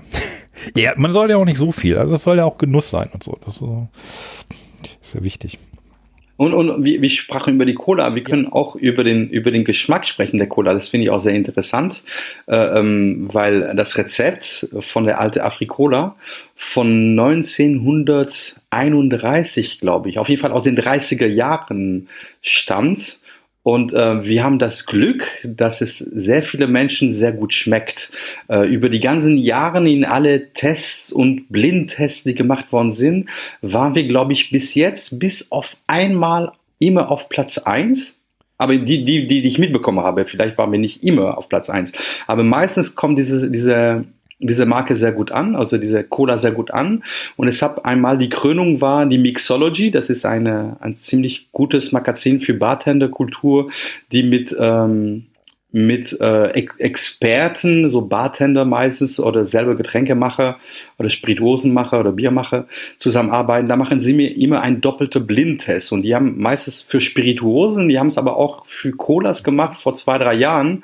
Und da hat, hatten die maximale Punktzahl die Vivi Cola aus der Schweiz und Premium, und Premium Cola. Und das Interessante ist, dass wir sind eine Rezepte aus den 30er, Vivi Cola ist ein Rezept aus den 60er, was wieder belebt wird. Und ich finde es faszinierend, der Gedanke zu haben, dass bei allen modernen Technologie die Lebensmittelwirtschaft nicht in der Lage ist, ein Getränk zu machen, was besser schmeckt als diese zwei alten Rezepten. Das ist vielleicht ein bisschen eine Parallele wie in der Autowelt, wo alte Autos sich viel schöner fahren als moderne Autos. Ich, ich, ich verstehe das nicht, wieso diese alten Rezepten besser schmecken als die, als die neuen. So, zur Vivi Cola hatten wir ja auch schon eine, eine ganze eigene Sendung sogar. Cool. Hm. Und ähm, ja, also Ja, die find, haben ja- mir schmeckt die sehr gut. Die haben ja sogar Cola Nuss drin, ne? Vielleicht, also das ist, glaube ich, auch so ein Cola-Nuss. Alleinstellungsmerkmal. Mhm, ja. ja. Hat auch nicht jeder. Hab, Ja. Habt ihr das? Nee. Aroma. Aroma. Ja. Ja. Ja. Mhm. Ähm, und jetzt ihr beide, welche, was trinkt ihr gerne privat an Limonaden? Ist das, also ist, ist die Cola, also ist jetzt hier die Premium Cola bei euch ähm, auch ganz, ganz oben links auf der Liste oder was trinkt ihr sonst? Ich, Also ich, ich hatte gerade. outen als reiner Wasser-Cola, äh, Wasser-Cola, Quatsch, Wasser-Kaffeetrinker. Äh, Wasser-Kaffee-Tee. Äh, mal irgendwie ein, ein Wein oder so. Also ich bin äh, gar nicht auf der Limonadenseite. Äh, genau, aber Miguel ist, glaube ich, am Start. Äh, Mi- Miguel hatte gerade einen Nierenstein vor zwei Monaten, deswegen muss ich mein, äh, mein Zuckerpegel im Griff kriegen. Also ich habe mir jetzt auferlegt, nicht mehr als eine Cola die Woche zu trinken. Die habe ich gerade getrunken. Äh, ähm, äh, ich, ich, ich bin echt mein bester Kunde. Ich liebe unsere Cola. Äh, ich trinke sie pur oder mit gutem Rum. Ähm, ähm, und, und sonst trinke ich seit den Nierenstein extrem viel Wasser. Ich trinke überhaupt keinen Kaffee, sehr selten Tee, äh, kein Bier, ab und zu Schnaps oder Cola oder Wasser, würde ich sagen. Ja. Ich, manchmal, wenn ich irgendwo unterwegs bin und es keine Cola gibt, dann trinke ich meistens eine Mate. Okay. Und andere Marken, ich probiere alles, was es gibt, ähm, aber richtig regelmäßig trinken eigentlich nur Mate und Cola. Ja. Also wir, wir, ja, wir bemühen uns ja viele zu kennen und ich finde, also bei die Premium ist bei mir schon mit in den Top 5, würde ich sagen, von Colas jetzt. Cola. Oh, danke dir. Also ich glaube, für Platz 1 reicht es nicht, weil ihr, habt die Sendung wahrscheinlich nicht gehört, aber ähm, Platz 1 ist bei, bei mir gerade die Vielanker-Cola. Ich weiß nicht, ob ihr die zufällig kennt. Die habe ich mal gesehen, ja. Also die, wenn nicht du da probiert, mal- aber gesehen. Ja, also wenn du da mal irgendwie eine Flasche in die, in die Hände kriegst, ähm, dann nimm dir für die Woche sonst nichts vor. ähm, die schmeckt, äh, glaube ich, noch, also mir persönlich noch einen Ticken besser, ist ja auch immer sehr persönlich. Ja, es ist, auf jeden, es ist immer persönlich. Habt ihr schon mal einen Blindtest gemacht? Ein Cola-Blindtest. Das müssen wir, Der gute das müssen wir alte. Pepsi-Test. Haben ne? wir auf der Liste, ja. Haben wir auf Mhm. der Liste, ja. Blind, Also wenn, vor allen Dingen wenn wir das so organisieren können, dass, dass einer von uns oder ich hätte voll Bock, das zu machen. Ich habe es sehr oft gemacht.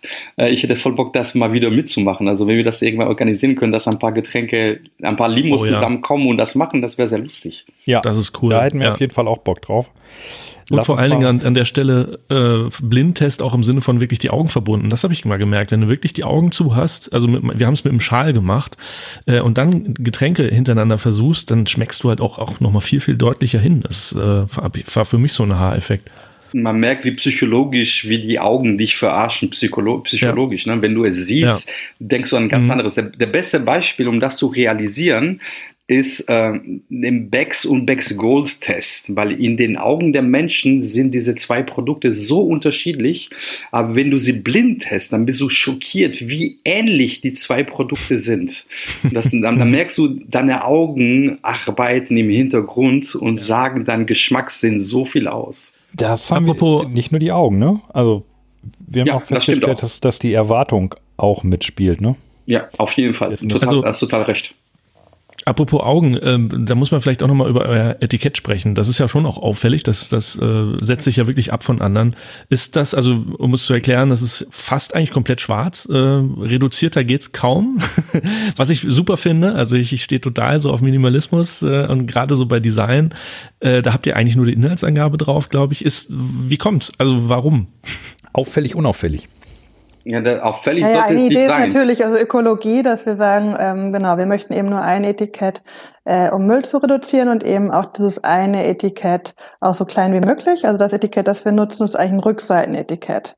Normalerweise hat eine Flasche Stimmt. ja ein Vorderseitenetikett, ein Rückseitenetikett und ein Halsetikett. Und wir nutzen nur das Rückseitenetikett.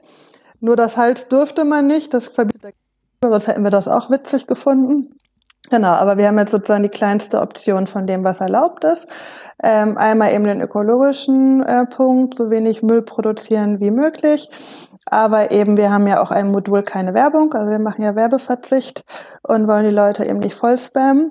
Das heißt, dieses ähm, Etikett ist auch möglichst unaufgeregt äh, und möglichst klar und ähm, besteht aus 100% Recycling am Papier. Das ist auch sehr ungewöhnlich. Gerade Etiketten werden immer noch sehr gern mit Frischfaser gemacht. Ähm, und ähm, ja, nutzen halt dann auch immer nur eine Farbe pro, pro Getränk und schreiben das eben drauf, was, was notwendig ist und wenig mehr. Und ist es Und- richtig, dass ihr den, den, den Kleber, sorry noch zum, zum Etikett, den Kleber für das Etikett hattet ihr zwischendurch mal auf vegan umgestellt? Wir haben veganen Etikettenleim da, wo es geht. Und da, wo es geht, heißt eben bei äh, kalt abgefüllten Getränken. Das ist in unserem Fall Cola und Mate. Es gibt leider noch keinen veganen Leim, der eben pasteurisierte Getränke, ähm, Die die, man auf pasteurisierten Getränken nutzen kann, weil die werden ja eben erwärmt. Und das funktioniert eben noch nicht. Also die, die, die Leimindustrie hat es noch nicht geschafft zu kombinieren, vegan mit wird aber erhitzt äh, und Okay. erdölfrei und so weiter. Also da sind wir aber immer dran. Also das ist so ein bisschen mein Steckenpferd, dass ich immer versuche, äh, ja, das, was wieder geht, dann auch zu machen. Also wir haben halt einfach sehr viel, was wir wollen, was aber äh, noch nicht funktioniert. Und wenn dann aber wieder was funktioniert, dann stellen wir es halt auch ganz schnell um. Wir müssen vielleicht auch über den veganen Leim äh, kurz, kurz sprechen. Ja, da- das Ding ist, ähm, vegane Menschen, die wissen das inzwischen fast alle, aber Menschen, die sich mit der Thematik äh, Veganismus noch nicht richtig auseinandergesetzt haben, äh, sollten irgendwie ein bisschen staunen. Es ist so, dass in den meisten Industrieleime ein Anteil Casein drin ist. Casein ist ein Restprodukt der Käseherstellung. Käse ist ja so glitschig und deswegen halt äh, äh, nutzt man diese Casein, um Leim herzustellen, was eigentlich äh, unfassbar ist. Und wir hatten, das ist sicherlich so 12, 15 Jahre her, hatten wir eine Kollektivistin, die meinte, ich glaube, eure Leim ist nicht nicht, äh, nicht vegan. Und bei uns war so Leim vegan, what the fuck, wieso? und, ähm, und tatsächlich äh, stellt sich heraus, dass wir einfach tieri- tierische Produkte in unserem Leim haben. Und äh, wir haben recherchiert, wir haben gefunden, dass es äh, möglich ist, äh, einen veganen Leim äh, zu nutzen. Und ich glaube, wir waren die erste Getränkehersteller in Deutschland, die äh, veganen äh, Leim für, für Etiketten benutzt haben. Inzwischen gibt es ein paar andere, die es auch sehr laut erzählen, äh, äh dass sie äh, veganen Etikett, äh, veganes Leim oder vegane Produkte machen. Aber ich finde ich sehr interessant und auch irgendwie entsetzlich von der Industrie, dass man Tiere quälen muss, um äh, Etiketten auf Produkte zu kleben. Ja, also meine, meine äh, Frau ist Veganerin. Ähm, ich, naja, ich, wahrscheinlich würde man da in dem Fall sagen, ähm, es wäre schade, wenn wir jetzt ein Tier schon gequält haben und hier ein Produkt, ein Abfallprodukt wegschmeißen müssen, dann nutzen wir es wenigstens noch für den Kleber. Aber ähm, ich finde es sehr gut, den vegan zu benutzen. Also, und, und das ist ein Wissen, was heutzutage fast jeder vegane Mensch weiß. Aber vor 15 Jahren, also mein, mein Freund Kevin ist seit 25 Jahren vegan, äh, äh, ist auch einer der korrektesten Menschen, die ich kenne und hat damals das einzige Mal, dass ich ihm etwas habe beibringen können über, über Veganismus. Er hat damals gestaunt, als er, als er das erfahren hat, dass im Leim äh, äh, Casein drinnen ist. Also das war vor 15 Jahren mal eine ziemliche Weltneuheit sozusagen. Heutzutage weiß das fast jeden Mensch. Mensch. Was wir noch über die Etiketten sagen können, ist, dass wir die Etiketteninnenseite ja nutzen, um Kunst abzudrucken. Ähm, das ist auch so ein Premium-Feature. Also bei uns können dann ähm, Künstlerinnen äh, ihre Kunst einreichen und dann ähm, genau und dann wird das auch im Board abgestimmt, welche Kunstwerke genutzt werden und die drucken wir dann auf die Innenseite. Das heißt, wenn man dann die Flasche leer getrunken hat, hat man meistens dann ein, ein Kunstwerk, das einen anguckt. Bei mir ist jetzt hier nichts hm, und ich cool. sehe schon fast leer. Sehr cool, ja, das ich noch genau, meistens. Ja, genau. Jetzt hatten wir auch gerade mal eine Edition. Geburtstag und hatten wir so ein Motiv mit 18, endlich volljährig und so. Ähm, das gibt dann auch mal. Genau. Ab und zu ist auch mal nix, dann haben wir es irgendwie nicht geschafft, uns zu einigen oder äh, genau, mussten vielleicht Corona-mäßig gerade Geld sparen. Aber meistens ist da Kunst. Und die werden jetzt schon bei eBay gehandelt, oder was? Die, die seltenen Stücke? Habe ich noch nicht mitbekommen, aber fände ich natürlich witzig. Bitte nicht Pfand, bitte nicht, nicht Pfand E-Mail zurückschicken. Pfand E-Mail zurückschicken, Getränkehändler brauchen das. Ähm, okay, also man müsste das Etikett ab, abknibbeln. Ablösen. Also wie, Briefmarken, ne? Genau. das ist ein Vorteil vom veganen Leim, das lässt sich sehr gut ablösen. Ach ja, und zwar, und zwar wie? Über, über dem Dampf oder was? Oder? Genau. Genau. Also du siehst es okay. manchmal, unsere Etiketten kleben, kleben manchmal vielleicht schlechter als andere Marken, weil diesen veganen Leim, wenn es sehr feucht ist, dann lösen sich vielleicht die, die Etiketten ein bisschen einfacher.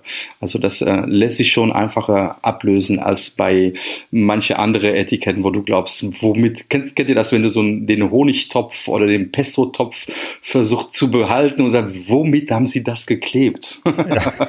Aber, aber finde ich ein super Feature. Irgendwie, das wusste ich noch nicht und ich finde es echt einen guten Grund, diese Cola zu kaufen. Einfach weil es auch irgendwie spannend ist, was mag da jetzt für ein Künstler drauf sein oder Kunstwerk, finde ich cool. Also. Ja, wir mal auch politische Motive oder so. Also es bringt, also mir bringt mhm. auch immer noch Spaß, dass wir die Kunst haben. Das ist irgendwie immer so ein schön, mhm. ja. schöne Abwechslung, ja. Äh, Anna Lilia, wo du gerade sagst, Corona, genau. merkt ihr da was von? Kaum. oh ja. Also wir hatten äh, die ersten Monate nur noch 5% von unserem, also 95 Prozent Wegfall. 5 Prozent blieben übrig. Mhm, genau. Also eigentlich komplett. Wir, wir, wir sind Wir sind leider ja auch ähm, auf Gastronomie eingestellt. Ach, okay, und, und Partys eben, muss man jetzt sowas. sagen, äh, doch sehr, sehr in der Gastronomie verankert und weniger im Einzelhandel. Ah, okay, sonst hätte ich Und das hat uns natürlich, ja. und Festivals Kunden von uns. Also sowieso größte Kunden sind ja so Fusion und CCC, das ist ja so unsere beiden Hauptjahres. Ähm, aber dann eben viel Gastronomie und ähm, ja, äh, und wenig Einzelhandel und das merken wir natürlich.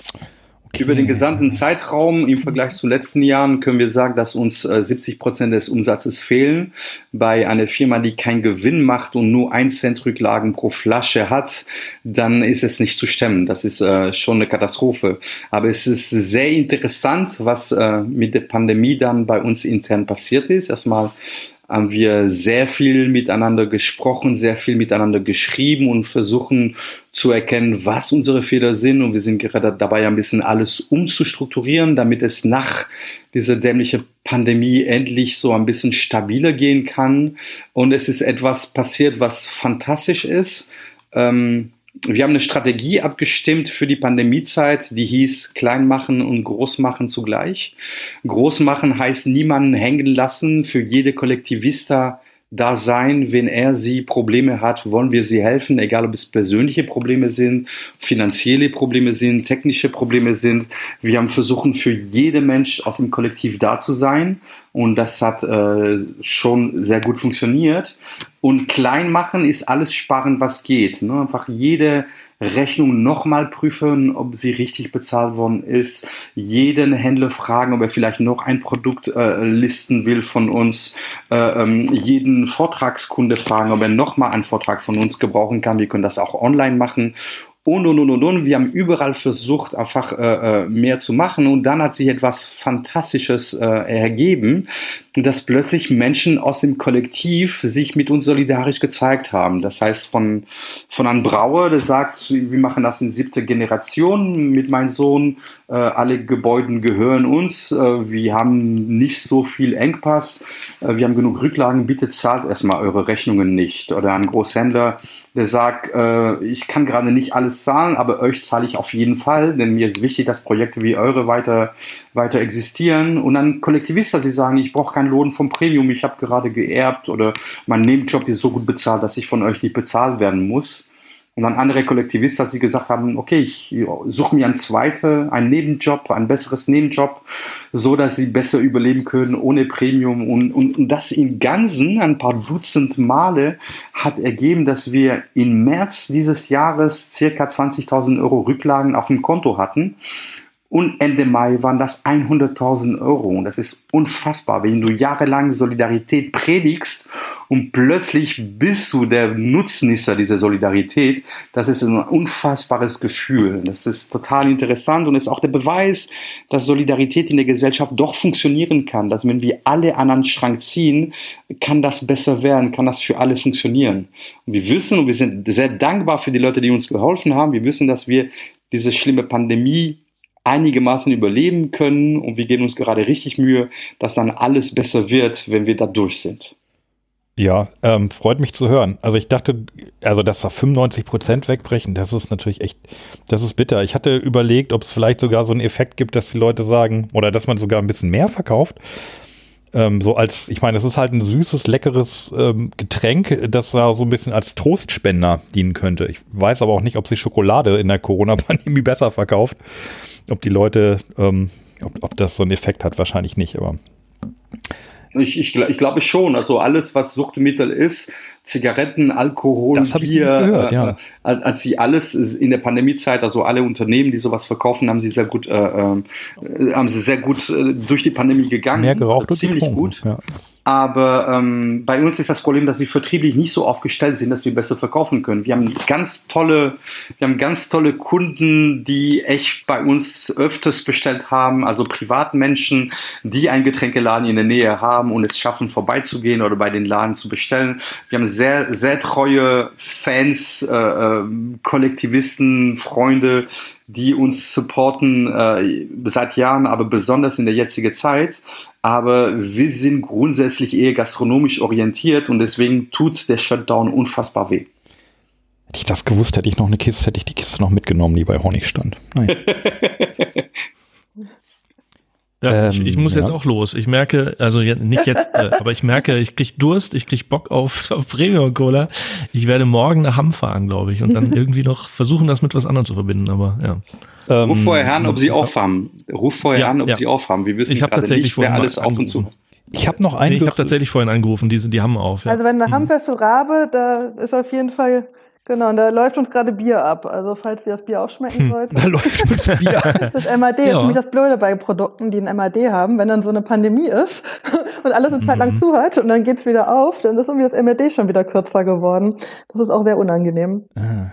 Das ist auch ein krasses genau. Problem für die, für die Pandemiezeit, dass Aber viele Gastronomien. So ist das. Und wir lernen ja was draus. Wir lernen, wir müssen uns mit einem mit dem Einzelhandel besser aufstellen müssen. viele, viele Gastronomien haben, haben, gerade auch mit, ähm, mit MHD zu kämpfen. Ne? Wenn sie jetzt plötzlich mehrere Monate zusehen, dass ihre Ware abläuft, das ist ein krasses Problem damit.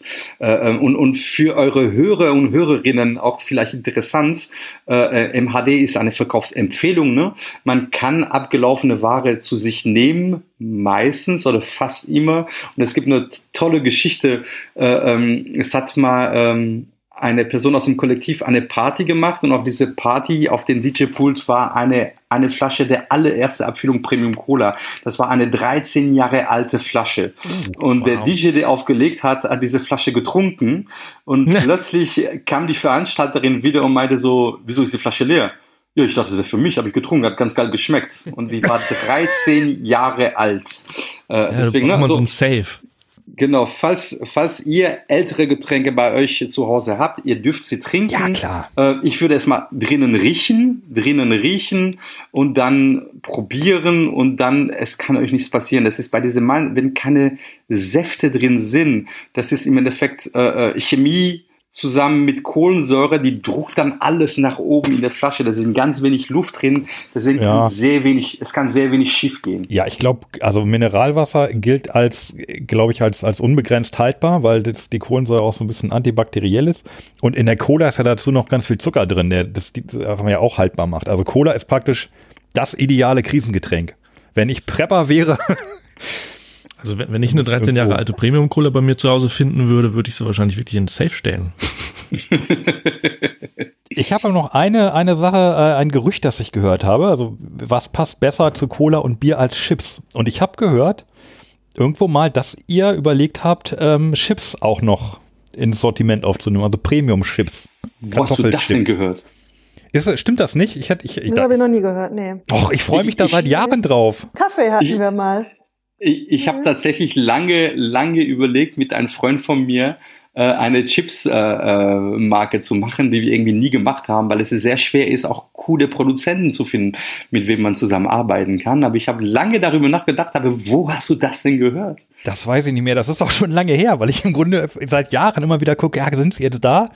Ganz komisch. Ich stelle mir da auch, ich habe schon das Produkt vor Augen. Also ich stelle mir so eine komplett weiße Tüte vor ja, und da sind halt dann irgendwie äh, regional eingekaufte Kartoffeln drin, die dann irgendwie äh, verarbeitet sind. Weiß ich nicht. Aber also das ist tatsächlich einfach nur ein Gerücht, das, ja, das jetzt an Gerücht, dieser Stelle also widerlegt und unbestätigt ist und es stimmt einfach nicht. Ich, in Verbindung zu Primo ja, Cola habe ich, hab ich auch also. noch nie gehört. Ja, ich, ich, ja, ich also ich habe das irgendwo, habe ich das gehört, ja. Das würde ja auch ich liebe passen. Chips. Also, ich liebe Chips. Ja, und die passen zur Cola, die passen, es ist halt kein Getränk. Es ist, wahrscheinlich sind da ganz viele Sachen ganz anders wieder. Andererseits werden Chips natürlich auch gerne beim Getränkehändler mitverkauft. Da hättet ihr oder, die Verbindung hättet ihr schon. Oder für uns sehr interessant, Chips haben meistens ein anderes Vertriebsweg als Getränke, was für uns sehr interessant ist, denn ähm, wir müssen gucken, dass wir uns nicht auf einen Vertriebsweg wie die Gastronomie äh, äh, einschießen. Denn wenn eine Pandemie kommt, ist es doof, auf einen einzigen Vertriebsweg äh, zu sein. Deswegen ist Chips interessant, weil wir könnten da vielleicht doch im Handel ein bisschen größer werden. Ich jetzt vielleicht, ich müsste jetzt auch Kollektivist werden und einfach reinschreiben, so, äh, mach mal Chips. Also, Finde ich gut. Finde ich sehr aber gut. mehr kann ich dazu nicht machen. beitragen. Ich weiß nichts über die Produktion von Kartoffelchips. Wir hatten überhaupt keine Ahnung über Cola, als wir angefangen haben. Wir wussten nur, dass sie ganz geil schmeckt. Und dann hat sich das ergeben, was jetzt hier ist. Deswegen, ich habe keine Angst vor Chips. Lass mal das machen. Ja.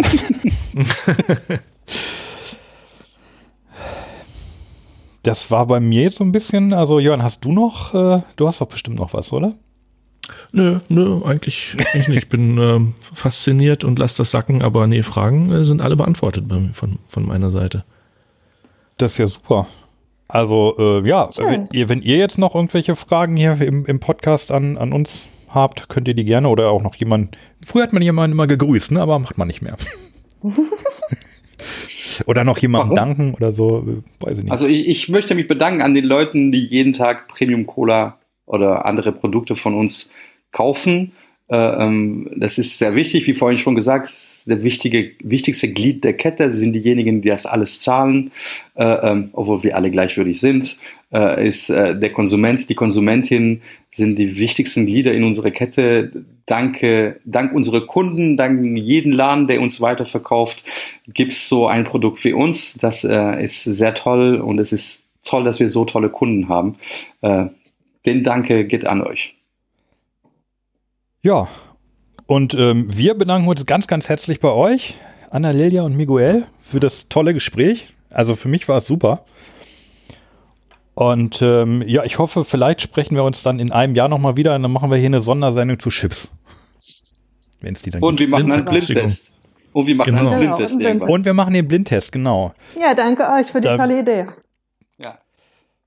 Dann, äh, ja, dann verabschieden wir uns. Sagen wir mal vielen Dank. Und äh, alles Gute. Dann machen wir den Deckel drauf. den Podcast weiterhin. Genau. Hm. Jo. jo. Tschüss, ihr beiden. Bis bald. Tschüss. Das war das Interview mit Anna Lilia und Miguel. Aber halt, noch nicht abschalten. Nach der Sendung gab es nämlich noch einen wichtigen Nachtrag. Einen Punkt, der in der Sendung leider gar nicht so zur Sprache kam. Premium wird nämlich in erster Linie von Frauen getragen und auch gerade jetzt in der Corona-Krise ähm, ist die, die stetige, verlässliche und gut organisierte Arbeit einer Gruppe von Frauen eigentlich das Wesentliche, das ähm, Premium bisher so am Überleben gehalten hat. Ähm, das übersieht man leicht, weil mit Uwe Lübbermann natürlich äh, ein Mann so für viele der, der die meist wahrgenommene Person ist. Und ähm, auch das Interview kann da jetzt einen falschen Eindruck hinterlassen, weil Miguel doch in der Summe mehr gesprochen hat. Das lag aber auch daran, ähm, dass Anna Lilia technische Probleme hatte und zwischendurch weg war und wir sie erst nach etwa 20 Minuten wieder dazu holen konnten. Das hört man an der einen Stelle auch. Ja, es war ein kleiner Kampf hinter den Kulissen. Äh, das soll aber so jetzt nicht stehen bleiben. Einfach, ähm, weil es die Wirklichkeit nicht abbildet und die Frauen von Premium eh schon weniger öffentliche Lorbeeren abbekommen, als eigentlich richtig wäre. Also ähm, ja, nochmal ein ganz wichtiger Punkt und ähm, ist natürlich auch eine interessante Anknüpfung für eine zukünftige weitere Folge und vielleicht den äh, gemeinsamen Cola-Test, den wir erwähnt hatten. Das alles natürlich nach dem Virus. Und ähm, ja, so schließen wir also ähm, nach guter Sitte mit einem schlechten Wortwitz erst Corona weg, dann Cola-Test. Einen schönen guten Abend.